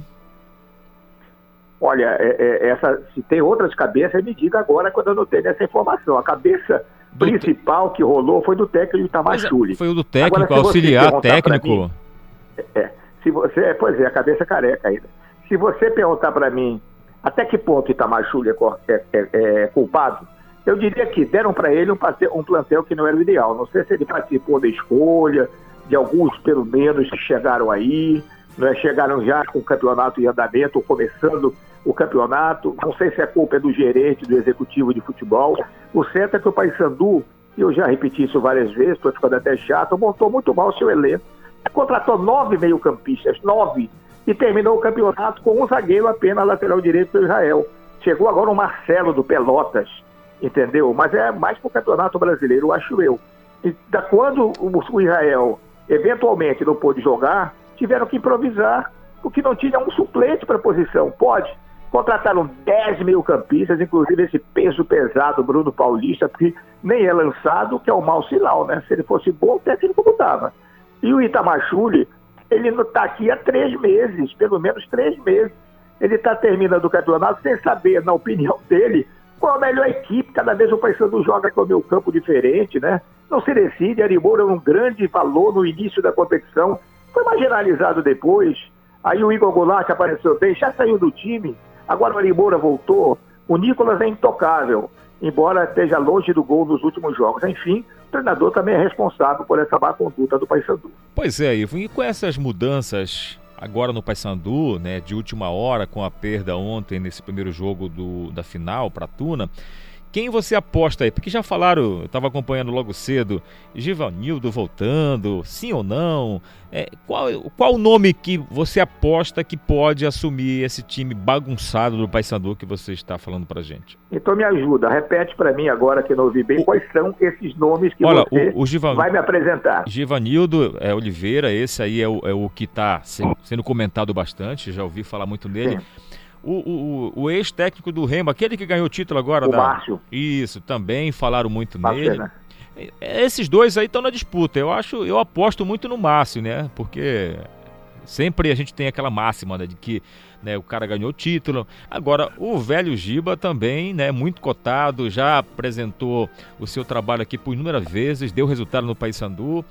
Mas aquilo que eu falo sempre, independente de quem vier, o time, o elenco, ele precisa estar coeso. E, e, a gente vem observando que nesses jogos o Paysandu não tem demonstrado realmente né, um time coeso para tentar disputar de igual para igual um título e seguir, de repente, trazendo bons resultados nos jogos que ele disputa. Olha, eu não sei se o Márcio Fernandes ou o Givanildo conseguirão melhorar o Paysandu em tão curto espaço de tempo. O Márcio acabou ganhando um campeonato em Belém, mas é, não me lembro se o time dele, o Botafogo, foi rebaixado também para a Série D. Ele fez um trabalho na Paraíba, não foi essas coisas todas. Foi contratado pelo Santo André, que obviamente chegou perto aqui dos oito finalistas de São Paulo e caiu. Quanto ao Givanildo Oliveira, está louco para trabalhar. Eu já comentei até isso no programa, que eu vi uma reportagem com o Givanildo dizendo: pela manhã tudo bem, eu posso ouvir o Kelvis, ouvir uma música, vou comprar meu jornal na banca. Agora, à tarde é um sofrimento para mim. Eu fico em casa sem fazer nada. Ele que durante mais de 40, 45 anos foi técnico de futebol. Então o Givanildo está numa aposentadoria que está irritando ele. Será que ele volta a trabalhar? Foi anunciado alguns meses atrás, que ele iria para o América do Rio de Janeiro, que está na Série B do Campeonato Carioca. Mas alguma coisa deu errado. É capaz de surgir outros nomes, eu acredito, que possam ter uma repercussão maior no meio do Paysandu. Tá certo, Ivo. Amanhã tem outros debates aqui, porque você sabe, a semana começa com as orelhas quentes da torcida pressionando aí, com certeza, né, o elenco Paysandu. E só para a gente finalizar aqui, Ivo, além do, do, do Itamar, que né, teve a cabeça retirada do clube, também o auxiliar técnico, Lucas é, Isonton e o preparador físico também, Edson Belo, também deixaram o clube, ou seja, foi uma espadada que atingiu todo mundo. Obrigado, Ivo. Amanhã você volta. Mas olha aqui, ó, não, não resisto a ficar, a não falar. Isso é um abuso que antigamente não existia, rapaz. Os caras chegavam aqui, no tempo áudio de Remy Paysandu, encontravam excelentes preparadores físicos da terra, aqui de competência, treinador de goleiros, aí os caras trazem sempre a tal de comissão técnica. Ra, não raramente, não é o caso do Itamachuri, trazem os filhos. O Paysandu tinha um excelente é, Leandro Nils, contratado para ser o técnico suplente. Chegou ele dos Anjos, traz o Guilherminho, o filho dele. Veio o Cavalo ano passado, há tempos atrás, o auxiliar técnico era o Cavalinho. O auxiliar do Márcio Fernandes era o Marcinho. Pô, acabar com esse negócio aí, pô, tem que ter, valorizar os profissionais da terra. Se vai trazer gente de fora, que seja competente, né, que é melhor que os daqui. Valeu, muito obrigado, Ivo. Até amanhã. Amanhã você volta com a gente. Vamos fazer Grande mais um intervalo. Valeu, Ivo. Vamos fazer mais um intervalo. Daqui a pouco a gente volta com mais Conexão Cultura. Estamos apresentando Conexão Cultura.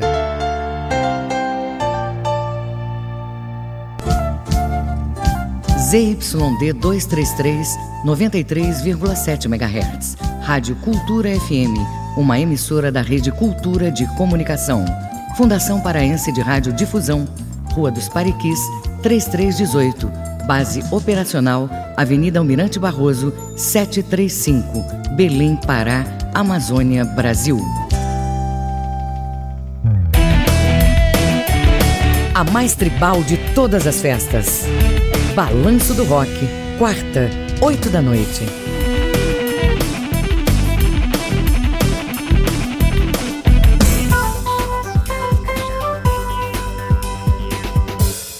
Voltamos a apresentar Conexão Cultura.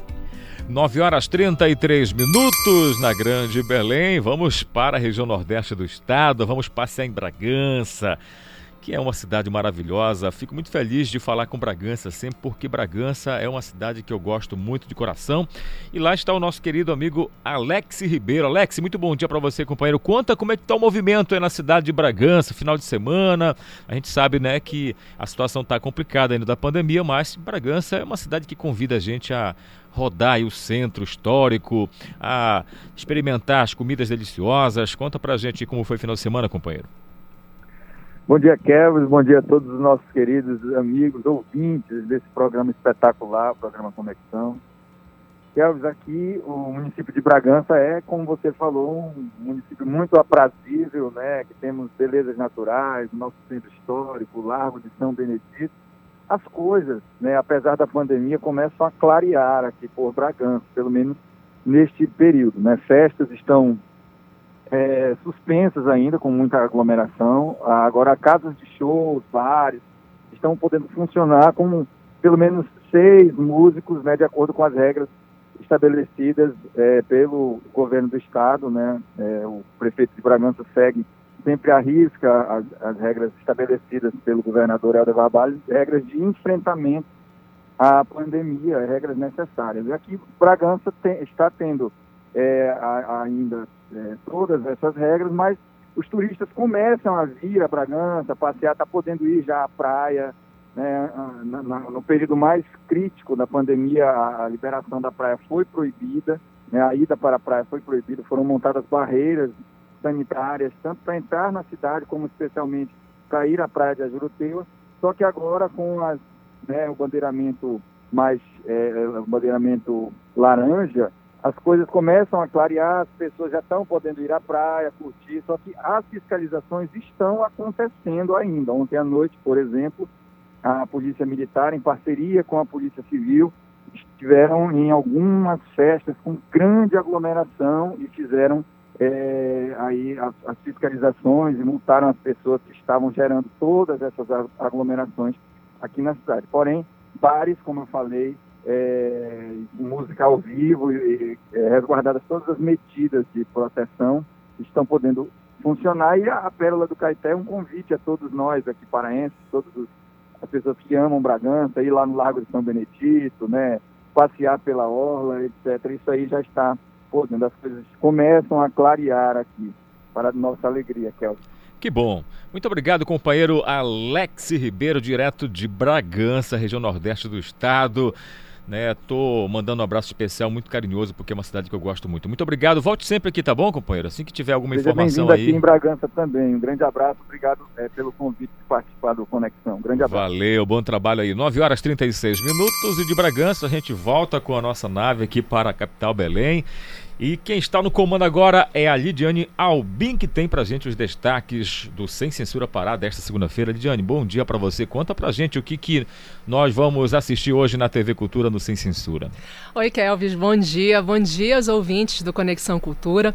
Bom, Kelvis, tu já percebeste que tem pessoas, por exemplo, que têm aversão a animais, a formas geométricas, né? Sim, sim.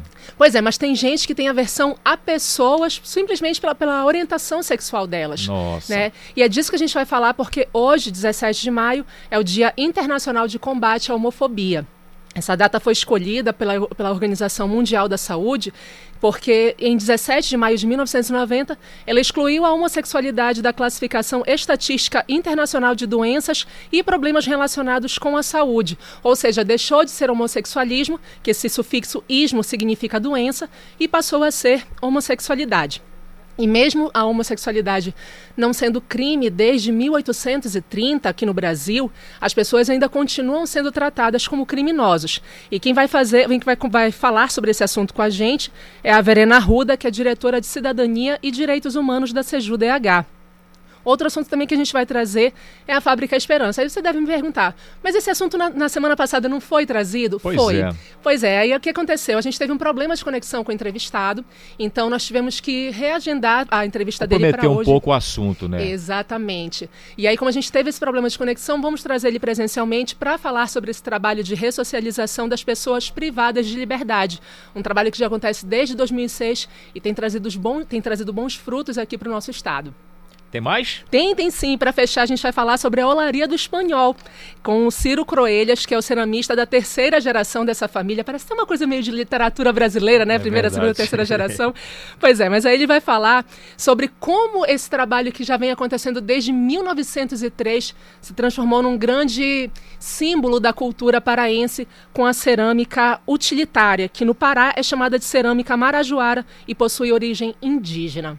Que hora começa o programa? Duas horas da tarde, ao vivo pela TV e Portal Cultura. Quem quiser participar, basta mandar mensagem para o número 988957957 ou mencionar a gente no Twitter no, ah, com arroba sem censura PA. Muito obrigado. Amanhã vocês voltam aqui novamente. Voltamos sim. Obrigada, Kelvis. Valeu, Lidiane. 9h39 agora, você ligado com a gente no seu Conexão Cultura. Bom dia, obrigado pelo seu carinho maravilhoso.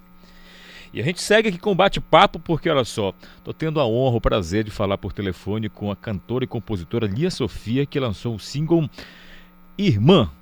Lia, muito obrigado pelo seu carinho, mas antes eu queria um pouco aí dessa música, essa canção que tá dando o que falar nas rádios e também nas redes sociais. Por um instante nós tivemos medo. Dia parece não amanheceu. O ódio impôs o silêncio. Meu Deus, parece um mundo adoeceu. Mas ao ver os teus olhos, minha irmã, meu amor, existência me diz que não estou. Tá aí um pouquinho da música dessa canção maravilhosa. Ali, agora sim, valendo que o nosso operador aqui, o Paulo Sérgio, falou que deixa rolar um pouquinho da música, que é maravilhosa, mas agora sim, bom dia pra você, obrigado pela honra de falar com a gente aqui no Conexão Cultura na Rádio Cultura FM. Bom dia, queridos. Que prazer imenso estar aqui com vocês mais uma vez, trazendo novidades, trazendo coisa boa, né? Música. Pra... A música tem nos salvado nesses tempos, né? Então, é bom demais falar de música com vocês. Obrigada pelo espaço sempre que vocês me dão. Pois é, você é sempre trazendo pra gente novidades né, nas suas composições, é, sempre é, falando aí com vários públicos e dessa vez né, você trazendo pra gente essa mensagem importante uma mensagem importante para a gente que é sobre né, direitos iguais, que é a defesa de né, um povo, de um público que hoje a gente vem acompanhando tantas violências, né? Que é a comunidade LGBTQ+. Fala pra gente aí dessa letra, dessa canção e desse grito que você está dando junto com essas pessoas. Olha, essa música foi composta para falar exatamente disso, né? Dos, dos, medos que, que as pessoas LGBTI sentem, né? Vivem no seu dia a dia. Eu sou uma delas, né? Já vivi muitos medos na minha vida e ainda continuo vivendo, né? Diante de tantos movimentos é, que tentam silenciar a nossa voz, né? E a nossa existência no mundo como a gente tem visto mesmo na política, né? Quantas, quantas tentativas de, de nos apagar né? da, da sociedade que tem surgido. Então essa música, ela, ela, ela, eu escrevi essa música nesse momento assim de reflexão, né? É, quando projetos de lei são escritos, né, para nos tirar é, de, da da promoção dos direitos humanos, né? No ano passado, uma MP que foi a 870. Esse ano, aqui em São Paulo, foi a, a, a LESP propondo, né? Que LGBTQI não aparecessem em campanhas publicitárias. Então, esse medo ronda a gente diariamente, né? Medo de violência e tudo. Então, essa música foi escrita para mostrar um pouco disso, mas também mostrar esperança, né? mostrar esperança, dizer, olha, a gente, nós somos muitos, a gente pode se enxergar no outro, né? Nós podemos dar as mãos, nós estamos juntas, irmãs, todas essas irmãs. Então a letra fala sobre isso. Né? Tá certo, Lia. Muito obrigado de coração já pela sua participação aqui. Eu vou fazer o seguinte: a gente vai ouvir agora a sua música todinha para o pessoal de casa né, compreender tudo isso que você está falando e já já a gente volta a falar contigo, tá bom? Então vamos lá então, Paulo Sérgio, coloca aí o som alto da sua Cultura FM, Irmã de Lia Sofia.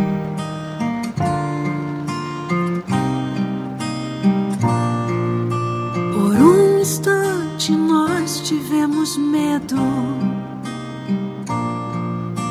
O dia parece não amanhecer. O ódio impôs o silêncio meu Deus, parece um mundo adoeceu. Mas ao ver os teus olhos, minha irmã, meu amor, tua existência me diz que não estou só. Mas ao ver os teus olhos, minha irmã, meu amor, tua existência me diz que posso ser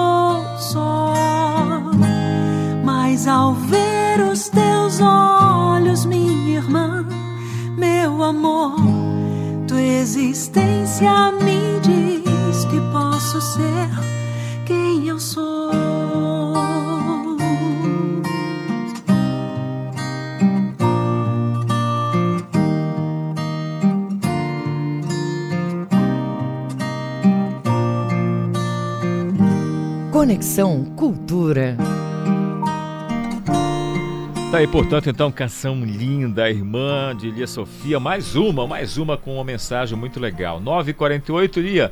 A gente ouvindo aqui toda essa canção e aí a gente né, consegue se, se, se conectar, na verdade, né, se enquadrar de fato na importância que é a gente defender né, os direitos iguais das pessoas. Então você foi muito direta nessa mensagem mesmo e hoje a gente acompanhando aqui, né, a Daiane Balbinot, nossa produtora aqui também, lembrando pra gente, Lia, sobre a OMS que retirou, né, numa Assembleia Geral da Organização Mundial da Saúde, né, é, esse tipo de, de situação toda ruim, de preconceito, que antes era considerado uma doença e que hoje, né, graças a Deus, depois de um entendimento muito legal, então, dessas pessoas que participam e dessas assembleias, de retirar como uma doença. Ou seja, essa mensagem da sua música mostra: precisamos defender, precisamos entender e defender mesmo né, toda essa violência que esse público vem sofrendo há muito tempo já.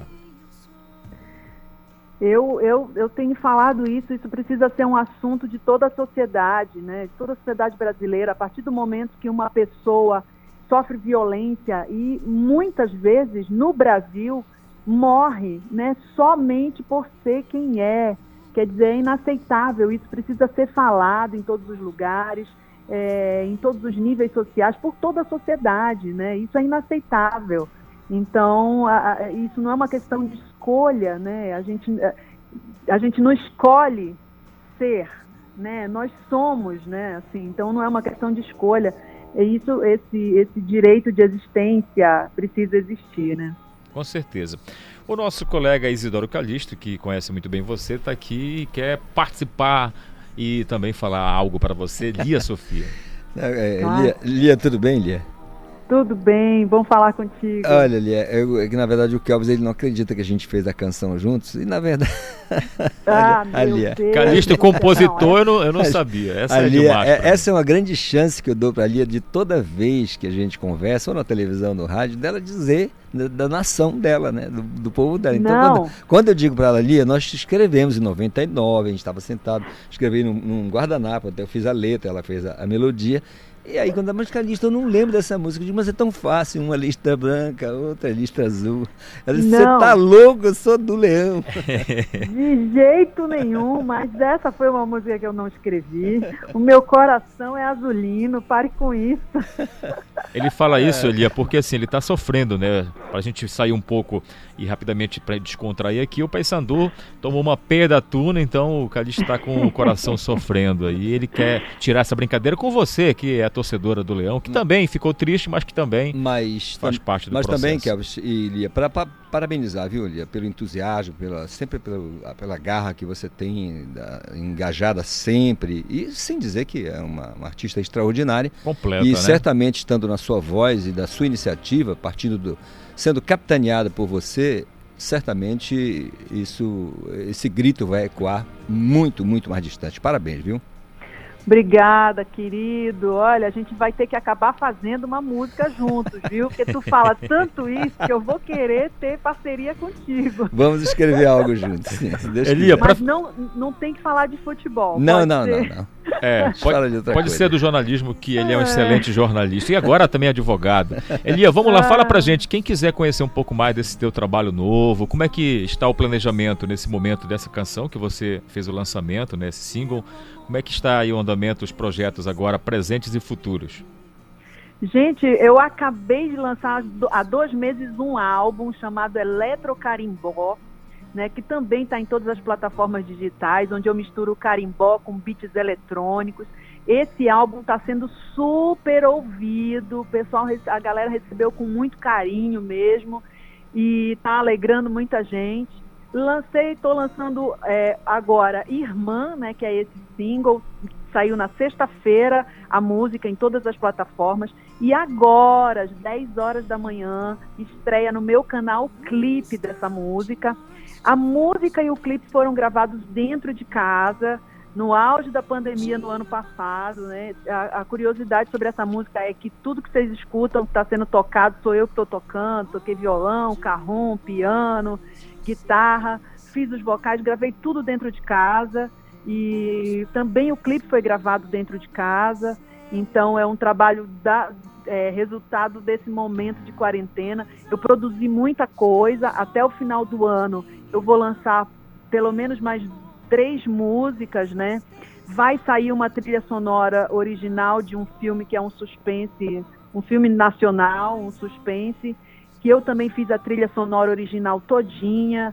É, na, e fi, compus uma música para um documentário que tem essa temática LGBTI, que vai sair em agosto. Então tem vários lançamentos para acontecer, tem várias coisas que ainda a gente vai falar durante até o final do ano. Esse período de pandemia foi bastante criativo para mim, bastante produtivo e isso me, me fez bem para a cabeça, né? Para passar esse período louco que a gente está vivendo com a cabeça um pouco mais no lugar. Produzir que legal. me fez bem. Que legal. Bom, Lia, eu quero parabenizar você é, pelo teu trabalho de modo completo, que você, as suas preocupações que você tem e essa militância também de tocar em assuntos sensíveis e que merece todo o nosso respeito, o nosso carinho e principalmente a nossa luta. Então, parabéns pelo teu trabalho. Dizer que é sempre um prazer falar com você e mostrar o teu trabalho aqui na Rádio Cultura FM. E nós estamos de portas abertas. Parabéns pelo teu trabalho, sucesso mais ainda na tua vida e na tua carreira, tá bom? Muito obrigada pelo espaço sempre e quero convidar todo mundo para me encontrar nas redes sociais. É só buscar Lia Sofia. O Sofia é com PH, não com F, tá, gente? E também buscar Irmã Daqui a pouco estreia o clipe no meu canal no YouTube. É só buscar o canal Lia Sofia, que vocês vão achar rapidinho. E a gente bate um papo lá também daqui a pouco, ao vivo. Muito obrigada, queridos. Muito obrigada, Rádio Cultura, Conexão Cultura, pelo espaço sempre que vocês me dão. Valeu, obrigado mais Beijo. uma vez a nossa querida, nossa compositora, cantora paraense Lia Sofia. 9h54 agora. E aí fica já a dica, né, para você buscar daqui a pouco então no canal do YouTube da Lia Sofia o clipe da música Irmã, que traz essa mensagem, esse apelo muito legal para a gente respeitar as pessoas. Direitos iguais, gente. Você não tem eu, nada a ver. Cada um escolhe o que quer fazer da sua vida, tá bom? 9h55, vamos seguir aqui. Deixa eu ir direto para nossa redação falar com o João Paulo Seabra, porque o ministro Queiroga diz que Ministério estuda a campanha de testagem contra a Covid. É isso, João Paulo? Conta pra gente aí. É isso mesmo, Kelvis. O ministro da Saúde, Marcelo Queiroga, informou nesse domingo que está em estudo na pasta uma ampla campanha de testagem na população brasileira para o novo coronavírus causador da Covid-19. A declaração foi dada em Botucatu, no interior paulista. O município começou a vacinar toda a população entre 18 e 60 anos contra a Covid-19 em uma iniciativa que faz parte de um estudo inédito sobre a eficácia do imunizante desenvolvido pela Universidade de Oxford em parceria com a AstraZeneca e a Fundação Oswaldo Cruz Fiocruz. E sobre a interrupção na produção da vacina contra o coronavírus pelo Instituto Butantan pela falta do ingrediente farmacêutico ativo, o IFA, o Queiroga ressaltou que a carência da matéria-prima é mundial. É importante passar uma mensagem positiva para a sociedade brasileira e não essa de que está faltando o IFA. E o Brasil precisa de tranquilidade para é, superar essa dificuldade sanitária, foi o que disse o ministro. E ainda sobre essa dificuldade na aquisição de vacinas, o ministro lembrou que o Brasil faz parte do acordo COVAX Facility, que alocou 150 milhões de dólares para garantir a cobertura vacinal de 10% da população. A prova dessa dificuldade de doses é que, mesmo a Organização Mundial da Saúde tendo dificuldade de entregar as doses que se comprometeu com o Brasil, nem por isso o país ficou criticando a OMS, foi o que disse novamente o ministro Kelvis. E Queiroga acrescentou que o Brasil tem um trabalho diuturno para ter mais vacinas. Ele disse que, nesse sentido, o país é o quinto que mais distribui as doses. O Brasil está indo bem na campanha de vacinação, foi o que ele ressaltou. E Marcelo Queiroga destacou ainda que a curva epidemiológica brasileira, em relação não só a óbitos, como as internações hospitalares, vem tendo queda e, por isso, incentivou outras medidas. Além da vacinação, é necessário incentivar as medidas não farmacológicas, como o uso de máscara e o distanciamento social. E o ministro destacou que o momento é de união e citou ações do governo como o pagamento do auxílio emergencial. É necessário construir junto cenários que permitam resgatar a saúde pública e desenvolver as condições econômicas no nosso país. E perguntado se os problemas com ingrediente farmacêutico ativo IFA é, poderiam ser reflexo de problemas diplomáticos com a China, Queiroga afirmou que o país asiático tem sido um grande parceiro para o Brasil e disse que não vê nenhuma fissura nas relações entre o governo brasileiro e o chinês. O presidente Jair Bolsonaro tem uma excelente relação não só com a China, mas com todas as nações que o Brasil estabelece relações internacionais. A China integra um, um bloco econômico importante que é o BRICS. O Brasil faz parte, a Rússia faz parte e as relações são absolutamente normais, foi o que ressaltou o ministro. E o ministro disse ainda, Kelvis, que o embaixador do Reino Unido no Brasil, Peter Wilson, é um grande parceiro na prospecção não só do IFA, que é esse, esse ingrediente farmacêutico, mas de doses prontas da vacina também.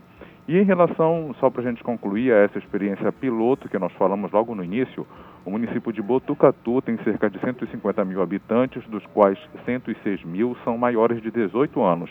E pelo projeto de vacinação em massa, todos estes receberão imunização contra a Covid-19 e os casos positivos na região serão sequenciados. A expectativa é saber se a efetividade da vacina produzida pela Fiocruz é contra todas as cepas que circulam na cidade. E além da efetividade contra as variantes, o estudo servirá para comparar o quão eficiente foi a vacinação em massa em relação aos demais municípios da região. E Botucatu abriga uma unidade hospitalar das clínicas da Universidade Estadual de São Paulo, Unesp, e por isso tornou-se um polo de referência na região. O estudo vai ter uma duração estimada de oito meses. O período inclui a aplicação das duas, das duas doses, com intervalo de 90 dias e o acompanhamento da população imunizada. Portanto, Kelvis, uma esperança também de que esse projeto possa ser aplicado em outras cidades, garantindo essa vacinação em massa.